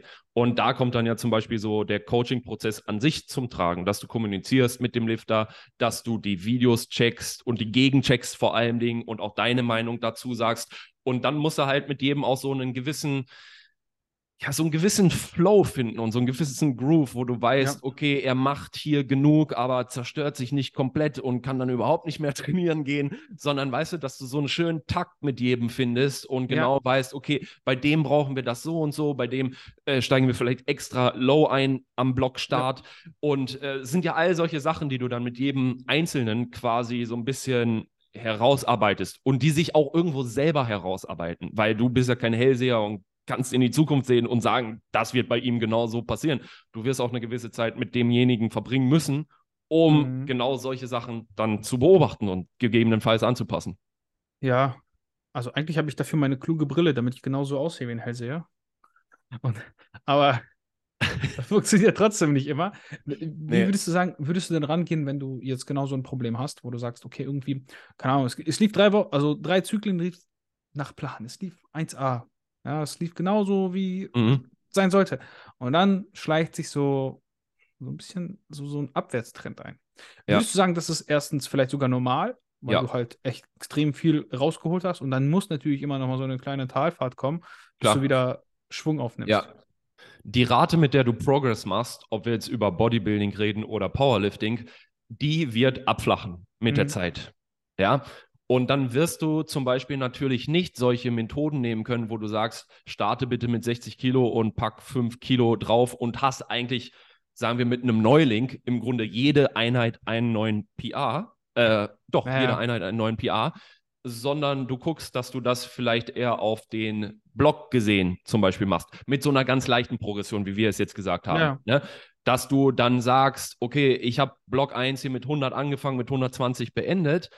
Und natürlich fange ich Block 2 nicht mit 120 Kilo an, mit jemand Erfahrenen und schlag dann weiter 5 Kilo drauf, sondern dann fängst du den nächsten Block mit 102,5 Kilo an, zum Beispiel bei diesem leichten Beispiel, und arbeitest dich dann wieder 5 Kilo jede Woche nach oben und hast am Ende des Blocks 2,5 Kilo gut gemacht zum Block davor. Ja. Ja. Das ist dann praktisch schon das nächste Level. Nach, Ja, nach das dieser ist- simplen Progression, wenn es Ja, es ist eigentlich, ich meine, das sind doch eigentlich genau die Sachen, die man doch irgendwo am Anfang lernt. nicht oder? jeder. Das, das, deswegen reden wir jetzt darüber. Ja, ja, Ähm, ja, ja, nee, hast, hast schon recht. Also, wenn ich mich im Fitnessstudio umgucke, hat das definitiv äh, niemand gelernt. Oder sagen wir von 100 weiß einer zum Beispiel so ein Vorgehen, ja. Ja. Ähm, äh, ja, nee, du, du hast schon irgendwo recht. Ja, obwohl es, für mich sind es vielleicht die simpel, simplen, logischen Sachen, aber für viele halt irgendwie nicht. Aber auf der anderen Seite muss man sagen, ja, viele, die wir, viele, viele, die im Sport sind, die haben, die interessieren sich halt ehrlich gesagt für gar nichts. Die, denen ist das eh egal, ob das so Ja. hinkommt oder nicht.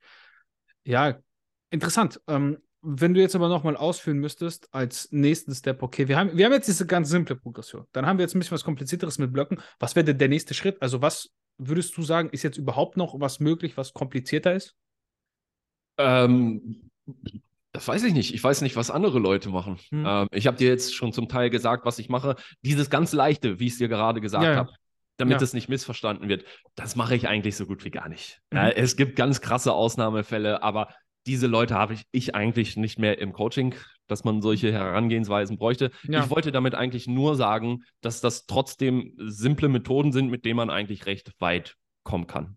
Gar kein Ja, Problem. klar. Und ich denke, was man bei der Diskussion nicht vergessen darf, die Progressionsmuster, also über die wir jetzt reden, Ja. wie man Gewichte steigert und so weiter, das ist ja bei weitem nicht alles in einem Trainingsplan. Also du hast ja noch so viele andere Vari Variablen, an denen du drehen musst. Äh, Übungen aussuchen, Frequenzen, äh, generelles Satzvolumen, Intensitäten und so weiter und so weiter. Ja, ja, Ich mein, das ist- das ist ja eine endlose Geschichte. Das musst du ja alles auf dem Schirm haben. Nur, nur weil, ich meine, wenn irgendwann die, die Rate deiner Progression abflacht, ja, das heißt ja nicht nur, dass irgendwas nicht stimmt mit deiner Art und Weise, wie du Gewicht steigerst, sondern da gibt es ja noch 10.000 andere Sachen. Ja, ähm, Thema Frequenz, Scheiko, ähm, hast gesehen, hast, hast gesagt, hast du nicht gelesen. Würdest du dennoch sagen, äh, im Powerlifting ist die Frequenz relevanter als im Bodybuilding und auch ein wichtigeres Tool? Oder eher ist egal, solange alle, also wenn jetzt alle anderen Faktoren, also wir sagen, wir haben diese drei Frequenz, Volumen und Intensität und zwei davon sind immer gematcht und du veränderst nur eine Variable. Würdest du sagen, Frequenz ist schon mit das Spannendste oder das vielleicht das Wichtigste, wie auch immer? Weiß ich nicht. Mhm. Ähm, nee, ich, ich, ich würde jetzt nichts von den Variablen irgendwie so, so bedeutend machen, Mhm. dass es deutlich wichtiger ist. Es ist alles ein Konzert, was am Ende stimmig sein muss, damit der Klang gut ist. Und ich würde jetzt der Frequenz nicht, nicht die Hauptrolle Mhm. zu sagen. Also die ist wichtig, genau wie an, also du musst ja alles Genauso unter einen wichtig Hut, wie alle anderen. ja, du musst alles Mhm. unter einen Hut bekommen, weil was, was bringt dir am Ende die Frequenz beim Bankdrücken, wenn du auch für, sagen wir mal was ganz Übertriebenes, du machst eine sechster Frequenz Bankdrücken Mhm. in der Woche und machst jeden Tag zehn Sätze, die hart sind. Ja, dann wird dir die 60 hohe Sätze Frequenz wahrscheinlich nicht so viel bringen, weil du zum Beispiel viel zu viel Volumen hast. Mhm. Ja. Und das wollte ich damit nur sagen. Das muss natürlich irgendwo alles im Einklang und abgestimmt und abgestimmt sein, ja. Hm. Ja, also schon, wenn natürlich, wie gesagt, die anderen dann gematcht sind. Also sagen wir, du hast Ja, at sieben und äh, zehn Sätze die Woche und dann machst du die entweder dreimal oder zweimal oder auch nur einmal. Ne? Das spielt Ja, schon nochmal eine Rolle. alles, alles spielt eine Rolle. Alle, alles Es, wäre. Okay, es wär ein bisschen sehr leicht, wenn die Man's- wenn es nur darum gehen würde, wie man eigentlich steigert oder ob man Mhm. Prozent nimmt, eine einfache Doppelprogression oder APIs oder sonst was. Ja, das ich bin mir sicher, dass sehr leicht. Dann hätten wir viele ziemlich erfolgreiche Leute. ja, Das will man ja eigentlich auch nicht haben. ja ich, also das sind klar, das sind jetzt alle so sehr äh, Fragen, die sind schon so ein bisschen auch catchy irgendwo so Ja, ja. verleiten so zu pauschalen Aussagen oder auch nicht. Aber das sind ja Fragen, die stellen sich Leute einfach auch im Laufe ihrer Trainingskarriere. Da bin ich mir ziemlich sicher. Das sind auch Fragen, die ich mir irgendwann mal gestellt habe, wo ich dann dachte so, ja, kann es sein, dass vielleicht eins davon wichtiger ist oder nicht? Und irgendwann Mhm. merkst du natürlich einfach mit der Zeit, es ist eigentlich erstmal egal und zweitens kommt es immer auf das Gesamtkonzept an. 100 Pro. Und, und dann hast du auch nochmal das, man muss sich einfach auch mal anstrengen. So, das, ja, äh, äh, das, das, das, ist das Wichtigste. Ne? Das Ja. ist Ja, eigentlich sogar das, also das ist, wenn ich, wenn ich auf was runterstufen will, das ist das Wichtigste. Du musst dich Ja. mal anstrengen und du wirst Ja. immer mit stumpfen, ich gebe jetzt einfach alles ja, im Verhältnis zu, ah, ich, äh, ich weiß nicht, und triffst dann die RPI nicht und dann ja, ja, dieses Overperformen ist immer besser als Underperformen. ja. In einem gewissen Ja. Grad, wenn du dich nicht umbringst. so, Es, es muss so. einfach stimmen. Es muss Ja, einfach stimmen. Die, ja. die Intensität muss stimmen. Du kannst, du kannst dich nicht immer gegen die Wand fahren, du kannst aber auch nicht immer unter komplett unter Mhm. deinen Möglichkeiten. Weil ich sag mal so, bei API 8 zu trainieren, äh, ist ja eigentlich unter deinen Möglichkeiten zu trainieren. Oder eine 7 oder 6. Eigentlich, aber nicht Eigentlich. auf den Zyklus gesehen. Weil wenn du auf den Zyklus immer, selbst 8 könnte durchgehend schon sehr, sehr hart werden zum Ende hin. Und Ja, aber, aber streng genommen ist es nicht Max Effort. Streng genommen ist es eine 8 und du lässt was im Tank. Ja, aber streng genommen So. akkumuliert sich auch die Erschöpfung und deine Ad 8 in Woche 4 könnte theoretisch das gleiche Gewicht sein wie in Woche 1, nur dass es in Woche 1 Ad 6 war und am Ende Ad 8, weil sich das halt einfach die ganze Zeit so rein Ja. theoretisch, als theoretisches Modell so.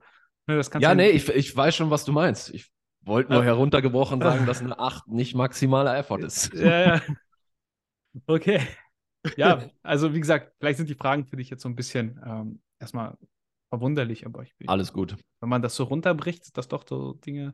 Ähm, würdest du eine wellenförmige, ein wellenförmiges Belastungsschema eher über, auch schon über die Woche ähm, ziehen lassen? Sag mal ein Beispiel. Oder? Genau, und du beugst dreimal die Woche, einmal at 8, einmal at 6 und dann vielleicht wieder at 7 oder sowas. Also wellenförmig im Sinne von der API-Gestaltung. Genau, eine Belastung und äh, Ja. oder wirklich erst über den Zyklus. Keine Ahnung, dreimal at 7, natürlich in verschiedenen Variationen der Übung, aber jedes Mal at 7 in der Woche und dann wussten at, at, Be acht. beides. ne? Beides. Okay, beides. Also also du würdest beides steigern. mal anhand deines Beispiels, du hast drei Beugeeinheiten und sagen wir, wir starten in Woche 1 mit Ad 6, 5 und 4, Mhm. um es leicht zu halten. Okay. Ja, also schon mal unterhalb der Woche Ja, ja. drei verschiedene APIs. Eine ist eine Fokuseinheit mit Ad 6, dann hast du vielleicht noch zwei leichtere Ad 5 und 4. Mhm. Du durchaus vorstellbar, denke ich. Und das steigerst du dann jetzt von Woche zu Woche. At äh, 765, at 876, at 987, wenn du es so willst. Ähm, deswegen in meinen Ganz Augen einfach, ja, ja. beides. Ja. Okay. Ja, ähm, geht dann irgendwie auch Hand in Hand, ne? In dem Sinne.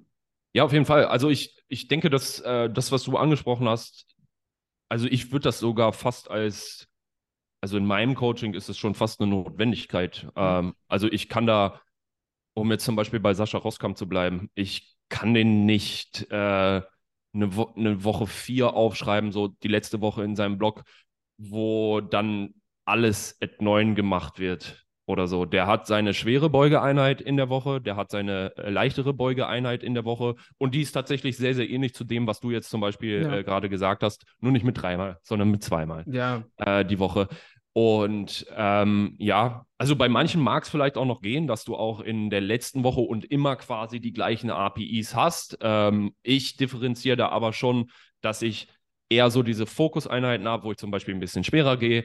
Dann habe ich ähm, andere Einheiten, wo die API vielleicht ein bisschen äh, geringer ist. Mhm. Ist dann ebenfalls eine Sache, die du im Coaching herausfinden musst, was für denjenigen funktioniert. Okay.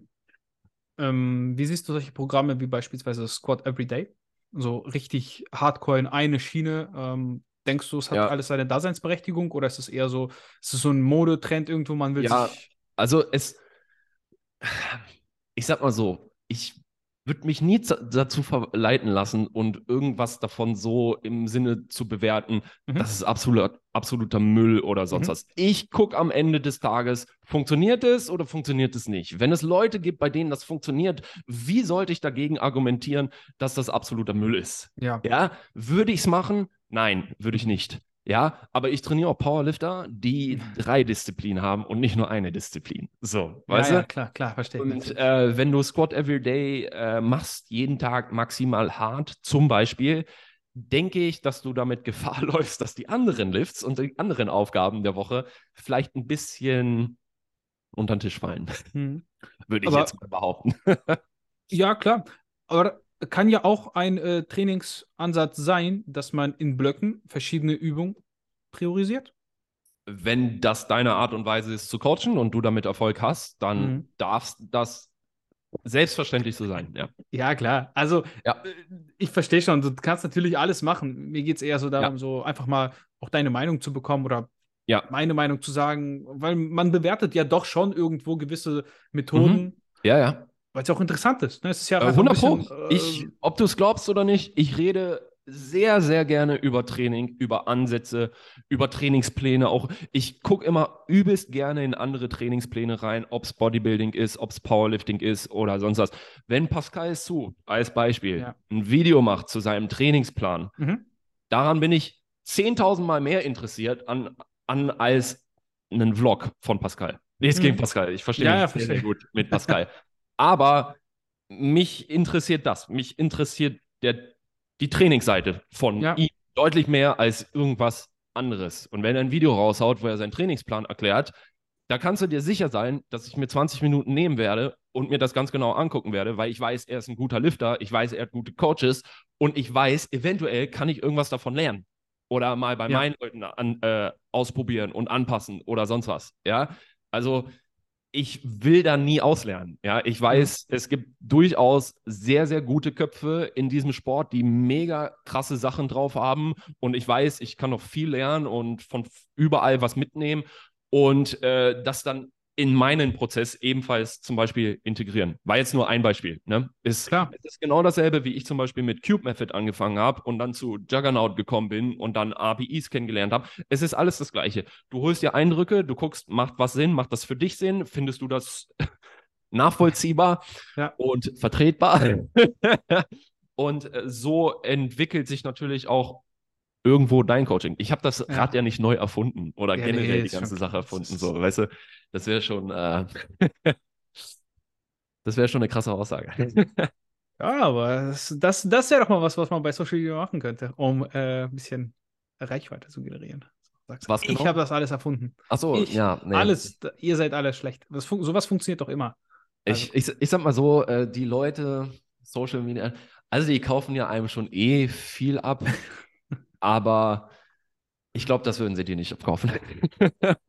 ja, also, weiß ich nicht, jeden Tag steht ein neuer Dummer auf, oder wie sagt man? Ähm, deswegen. Es, es wird bestimmt jemanden geben, das wollte ich nicht sagen, aber ich glaube nicht die Mehrheit. Okay, okay. ähm, wenn wir schon über Pläne so sprechen und äh, Bewertung, wie bewertest du denn dein The Prep und würdest du sowas nochmal machen? Oder in neuer Form? Denkst du, es braucht ein Update? Äh, denkst du, das ist schon richtig gut, so wie es ist. Ich meine, es ist ein, erstens for free, ne? Und for free ja. ist immer alles schon besser als äh, gar nichts, ne? Ja, ähm, also wir haben The Prep Update gemacht. Wir haben auch The Prep 2, was mhm. kostenpflichtig mhm. ist. Äh, wie ich The Prep äh, einschätzen würde, ich würde sagen, auch 2023 ist das ein hervorragendes Programm, was man sich holen sollte, will ich nicht sagen, sich holen kann, um Progress zu machen. Also ich kann ja auch nur als Beispiel sagen, wir waren äh, mit The Prep hier im Buch von Markus Beuter, um mal ein bisschen äh, Werbung zu machen, falls du das Buch kennst. Ich glaube, das heißt einfach nur Powerlifting. Ja, äh, dort stellt er auch äh, Trainingspläne vor.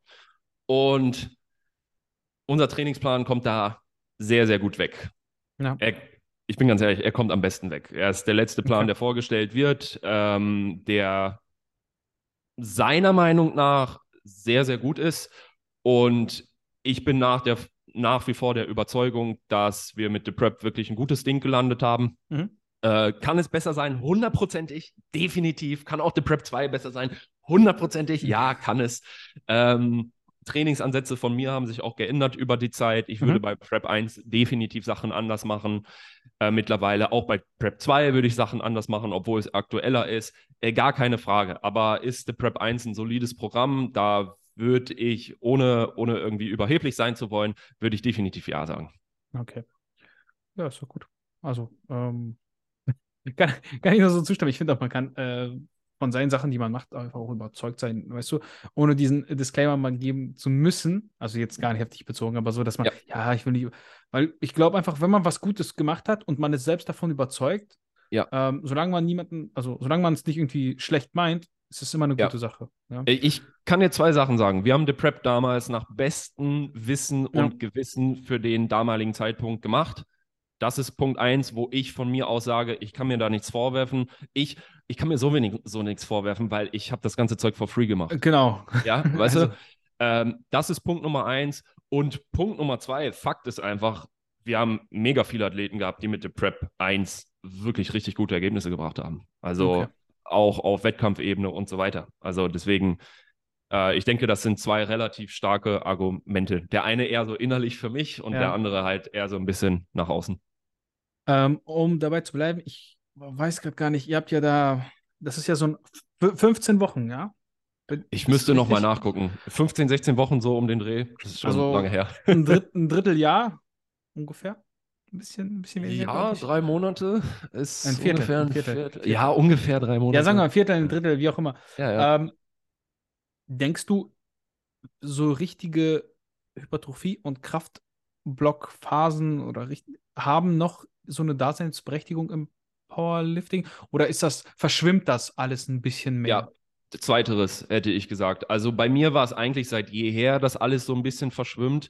Mhm. Ähm, witzige Anekdote, wir haben damals, ähm, wir waren ähm, Simon, meine Freundin Julia und ich, äh, wir waren, äh, wie nennt man das? Tutoren, Tutoren an der Uni und Ach. haben genau solche Sachen zum Beispiel beigebracht ähm, mit Periodisierung und was es da alles gibt und bla und bli und blub. Mhm.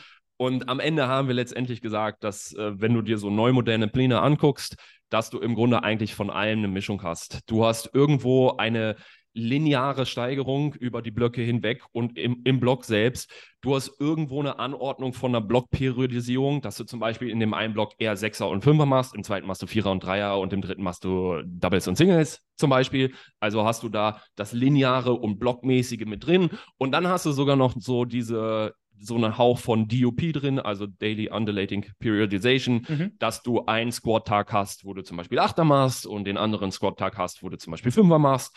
Und das fließt, also ver verschwimmt alles. Ja, alles machen. Und, ja, ja, also ja. Denk, ich, ich denke für, also ich zumindest denke, für gute Trainingspläne wirst du das sogar irgendwo machen müssen. Also ist jetzt nur, ist jetzt irgendwo nur meine Meinung, ne? Ähm, und es verschwimmt definitiv alles. Dieses ganz krasse, was sich viele immer so denken, ich habe einen Hypertrophie-Block, ich habe einen Kraftblock und ja. ich habe einen äh, Peaking-Block. Peaking, ja. Das siehst du ja eigentlich nicht. Äh, du, du siehst ja nicht, dass zum Beispiel in Block 1 jede Übung Zehner gemacht werden, zum Beispiel. Ja. Mhm.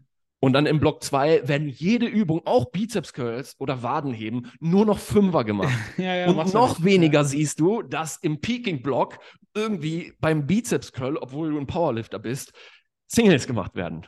Ja, du hast immer diese Durchmischung, weswegen die Definition da sich in meinen Augen eh alle so ein bisschen überschneiden und kreuzen und so weiter und so weiter. Und dann hast du natürlich Leute, die das ein bisschen mehr in die Schiene bringen, dann hast du Leute, die das ein bisschen mehr dahin treiben, je nachdem, ne, wie halt der jeweilige Coach arbeitet.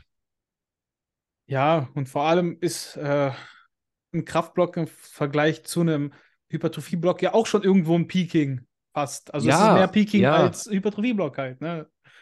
Ja, 100 ähm. Pro. Das, das ist halt auch das Ding. Guck mal, von dem, was wir eigentlich wissen mittlerweile aus der Wissenschaft, weiß ich gar nicht, ob das überhaupt alles so die Daseinsberechtigung hat, das so zu nennen, wie man es nennt. Weil okay. was ist, wa, was ist genau ein Kraftblock? Sind das vier bis sechs Wiederholungen? Sind das, sind das fünf bis acht Wiederholungen? Sind es drei bis fünf? Was ist das genau? Hm. Und willst du mir sagen, dass du mit drei bis fünf Wiederholungen nicht hypertrophierst?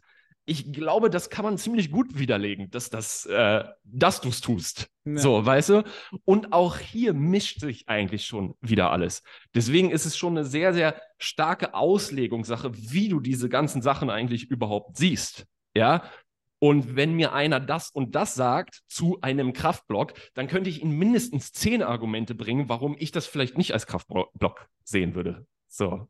Weißt du? Ja, ja, ja. Und zumindest bei mir beim Coaching, auch hier, das klingt zwar immer so ein bisschen abgedroschen und nach so einer Frage, aber ich mache letztendlich das, was funktioniert.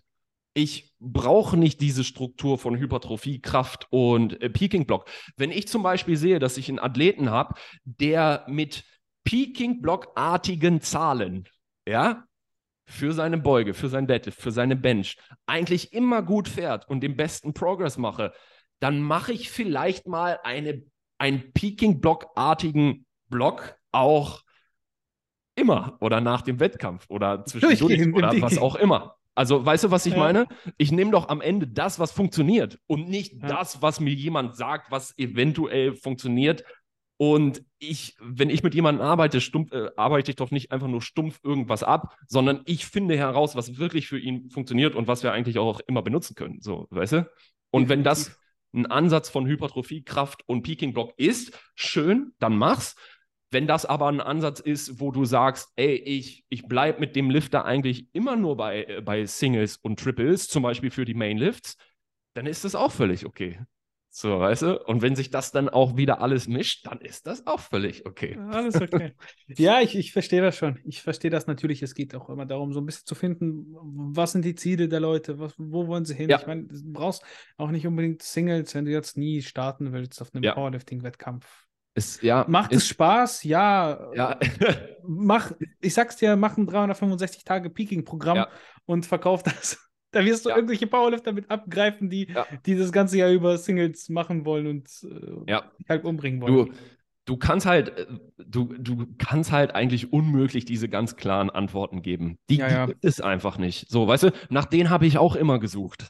In Büchern, in Studien, in Videos, in was auch Podcasts. immer. Aber von guten Coaches wirst du in meinen Augen genau das hören, ob es Powerlifting ist oder ob es Bodybuilding ist. Du hast nicht diesen einen Blueprint, der funktioniert für alle. Das, das gibt es nicht. So, weißt du?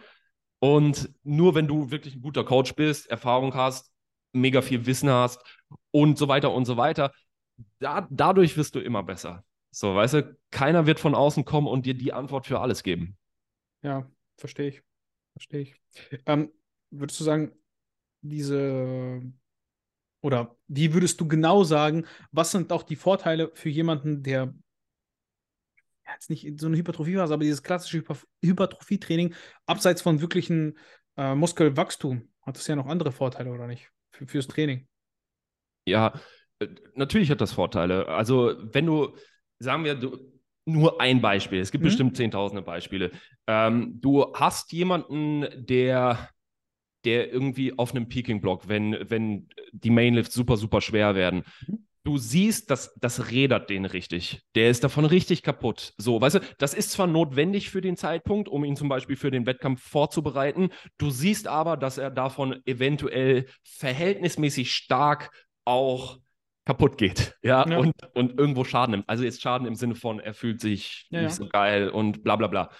Äh, selbst dann lohnen sich Phasen, wo du einfach mal mit höheren APIs, äh, mit, äh, Entschuldigung, mit höheren Raps ähm, arbeitest, um ihn vielleicht immer von diesen ganz, ganz schweren Lasten wegzubringen. Ja, dann musst du vielleicht eine Phase einstreuen, wo du Achter machst, vielleicht auch mal bei geringeren APIs. Ja, wenn du in deinem Peaking zum Beispiel Doubles und Triples machst mit Achter und Neuner, keine Ahnung, jetzt nur ein Beispiel. Ja. Und äh, dann hast du halt auch mal eine Phase, wo du ganz bewusst sagst, okay, wir geben den einen anderen Look, wir geben den auch mal ein bisschen Zeit zum Durchschnaufen, wir geben den vielleicht Achter at 6 oder so, weißt du?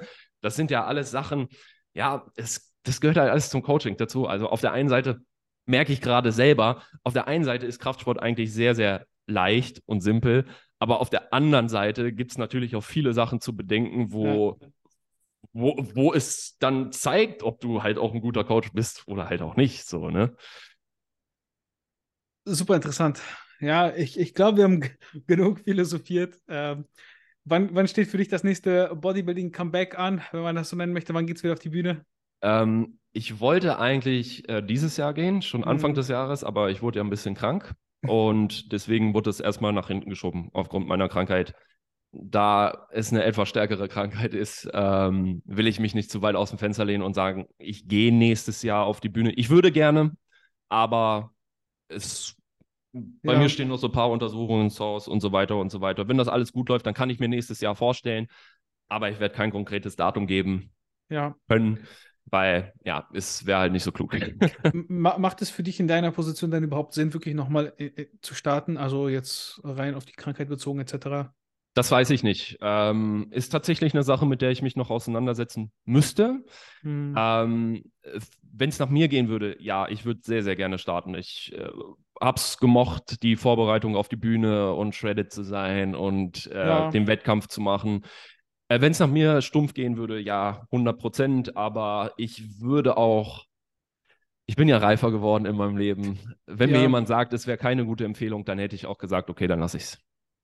Ja, kann ich total nachvollziehen. Ich glaube, irgendwann ist es auch so, es ist auch um einiges wichtiger. Ne? Und vor allem ist, also, ne, ich meine, man möchte das natürlich auch nicht immer überall so rausposaunen und so.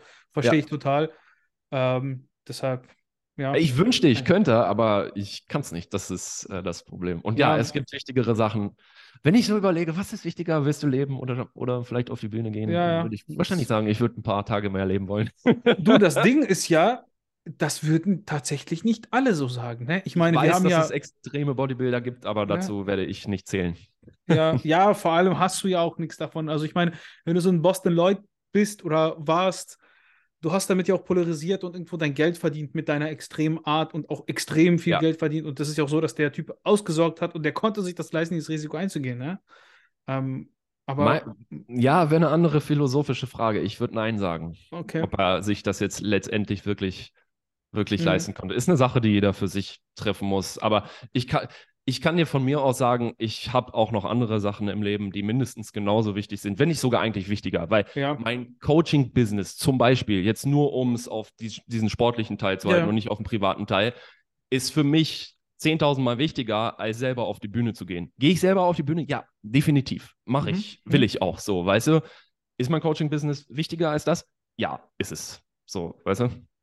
Abseits vom Einkommen auch, also jetzt ist es für dich so wichtig, weil du einfach gerne Leute betreust oder weil es natürlich auch irgendwo, wenn man ehrlich ist, deinen Lebensunterhalt sichert? Es ist mein Lebensunterhalt. Hm? Punkt eins. Ja, ja, ja. Und Punkt zwei ist, ich, ich komme aus dem Sport. Ich bin ein Mhm. Sportmensch. Ich habe dir gesagt, ich habe mit sieben ja. angefangen, Basketball zu spielen. Ich habe davor schon Fußball gespielt. Ich war immer im Wettkampf. Ich wollte immer besser werden. Progress ist für mich so mein Leben, egal ob Sport ist, egal ob es Business ist, egal was auch immer. Ähm, was war die Frage nochmal? Ob, also ob es wa wa warum ist, also wa warum ist das Coaching-Business für, für dich jetzt so wichtig, ähm, weil es deinen Lebensunterhalt sichert Ach oder so, weil, ja. weil du einfach gerne Leute sehr, so gerne coachst? Beides. Beides. Beides. Das Okay. eine kommt mit dem anderen. Ähm, wäre es, ich sage immer so, wäre es mir nur ums Geld gegangen, hätte ich definitiv viel schneller was anderes gemacht. Ja, Aber es äh, ist eine Sache, die ich liebe. Ich liebe Sport, ich liebe es, Leute voranzubringen, ich liebe es, mich voranzubringen. Es ist halt das, wofür ich lebe. So, also ich bin da voll drin, voll und ganz. Jeden Ja. Tag, jede Minute und so weiter. Und ja, das ist der springende Punkt. Ich glaube, als ambitionierter Coach, also das können viele vielleicht gar nicht nachvollziehen, aber also wenn du ein PR hast, dann freust du dich sehr. Und als Coach hast du aber die PRs deiner Klienten Ja. und du freust dich genauso mit. Und, aber Ja. du hast ja immer wieder dieses Gefühl, weil du ja nicht nur einen Klienten hast, sondern mehrere und 100 Pro. Äh, es Wenn nicht ist so, sogar als mehr. hättest du jedes Mal ein PR, so selber, ne? Ja, ja. Irgendwo. Ja, ja, genau, genau. Kann ich nachvollziehen. Ähm, wenn nicht Bodybuilding, was wäre denn, was würdest du für einen anderen für einen Sport machen jetzt? Also jetzt klar, Basketball geht nicht, aber wenn du jetzt dir was Neues suchst, sagst, Ahnung, Thomas ist jetzt 50 und Ja, will mal was Neues machen. Ehrlich gesagt, mir juckt es die ganze Zeit in den Fingern, so ein bisschen in den Kampfsport zu gehen. Wahrscheinlich Boxen, weil meine Hüften nicht mehr hergeben, was Kicks angeht und so weiter. Das wird mich nochmal reizen, aber ich weiß nicht, ob ich es letztendlich durchziehen werde. Vielleicht für dich einfach so ein bisschen, um ein bisschen die Technik zu lernen. Hängst du so einen Ja, nee, nee, nee. Genau, ja, das ist auch das Einzige, was mich Ja. interessiert. Äh, wettkampftechnisch würde ich das wahrscheinlich nicht mehr angehen wollen, sondern eher für mich ein bisschen was lernen, ein bisschen anderweitig auszupowern, als nur Kraftsport zu machen. Ähm, das wird mich wahrscheinlich noch so ein bisschen, momentan zumindest ein bisschen reizen. Wir haben hier so nebenan, fast in der Nachbarschaft, so eine Kampfsportschule. Da gehe ich immer öfter mal vorbei mit dem Hund oder zum Einkaufen. Und da denke ich mir jedes Mal so, ah, komm, ich gehe zumindest mal zum Probetraining. So, es- Das ist richtig schlimm, dieses Probetraining. Ich war da mal. Ne? Es, es, es, da war, du, du stirbst, ey. Weil du bist ja nicht gewohnt. Gut, da war ich noch komplett unsportlich und recht jung und sowas. Aber Ja. das war schon, also schon echt Cardio des Todes. Ja, ne? das glaube ich. Ich habe sogar schon einmal gemacht, aber da habe ich noch in Paderborn gelebt und hatte auch einen Kumpel, der hat äh, das so ein bisschen ernsthafter gemacht. Der hat mich einmal mitgenommen. Also ich weiß schon ungefähr, wie es ist. Und ich weiß auch, dass ich darin nicht so schlecht bin. aber ähm, ich habe mich hier noch nicht durch, also jetzt in Leipzig habe ich mich noch nicht so ganz durchringen können, das zu machen. Ich denke, ich werde es früher oder später machen, aber auch Mhm. hier will ich keine Zeitspanne oder keinen Zeitpunkt festlegen. Paderborn, ja, Paderborn ist hier fast um die Ecke. Da wären wir fast Nachbarn gewesen. 50 Wo, wo Kilometer. kommst du nochmal? Bielefeld. Ach, Bielefeld. Ja, Ja. ich bin ja, ich bin aus Bad Oeynhausen. Oh. Bad Oeynhausen, echt? Ja. Das ist ja, Ja, noch mehr, also das ist ja fast. Bi Bi Bielefeld ist, ja, also, nicht ganz Bielefeld, ich sag mal Bielefeld. das ist- Paderborn. Ja, eigentlich aus enger, aber ja, ist, Ja, Ich, das, ich kenne mich sehr gut aus in Bielefeld. ja, siehst ich- du, das ist. Ich zu Basketballzeiten Pendler von Bad Oeynhausen nach Paderborn jeden Tag mit Zug gefahren. Super Und ich habe viele Freunde in Bielefeld. Ja, siehst du mal, da sind wir fast Nachbarn hier. Ja. Ja, cool. Also, Thomas hat äh, sehr viel Spaß gemacht. Wir sind jetzt, glaube ich, schon fast, was, eineinhalb Stunden oder so Jo. ungefähr. Ja, du hast die letzten Worte. Ich hoffe, es war cool für dich. Ja, auf Spaß. jeden Fall. Äh, vielen Dank für die Einladung. Du merkst sicherlich, ich rede sehr, sehr gerne über gut. Training. Und es auch für die Hörer, es gehört noch viel, viel mehr dazu, als wir jetzt in diesen eineinhalb Stunden gesagt haben. Auf der einen Seite ist es irgendwo leicht, geh, geh ins Training, streng dich an. Auf der anderen Seite ähm, solltest du dir zumindest auch ein paar Gedanken über dein Training machen. Das wäre nicht verkehrt. Ich hoffe, das konnte man irgendwo so raushören. Am Ende, die Mischung macht's irgendwo. Und ja, ansonsten, wie gesagt, äh, vielen Dank für die Einladung, vielen Dank für den netten Plausch. Ja, äh, wenn ihr Thomas abchecken wollt, auf wo? Instagram. Mach noch Äh, genau, am Werbung. besten über Instagram. Ich glaube, ich heiße da Thomas89Geider. Ich kann es dir ne? schnell sagen, wenn du möchtest. Also, warte mal. Doch, Oh. Thomas89Geider müsste momentan Äh, stimmen. Warte, warte, warte, warte. Wir, gehen- wir checken das nochmal. Ja, Thomas 89 geil. Thomas89Geider.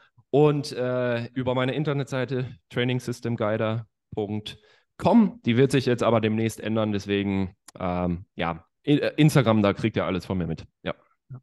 Ja, checkt das ab. Ihr wisst, die ganzen Aktionen, wo ihr shoppen könnt und so. Das äh, brauchen wir jetzt nicht so. Ach ja, und lasst äh, den Podcast, wenn es euch gefallen hat, auf jeden Fall eine 5-Sterne-Bewertung da.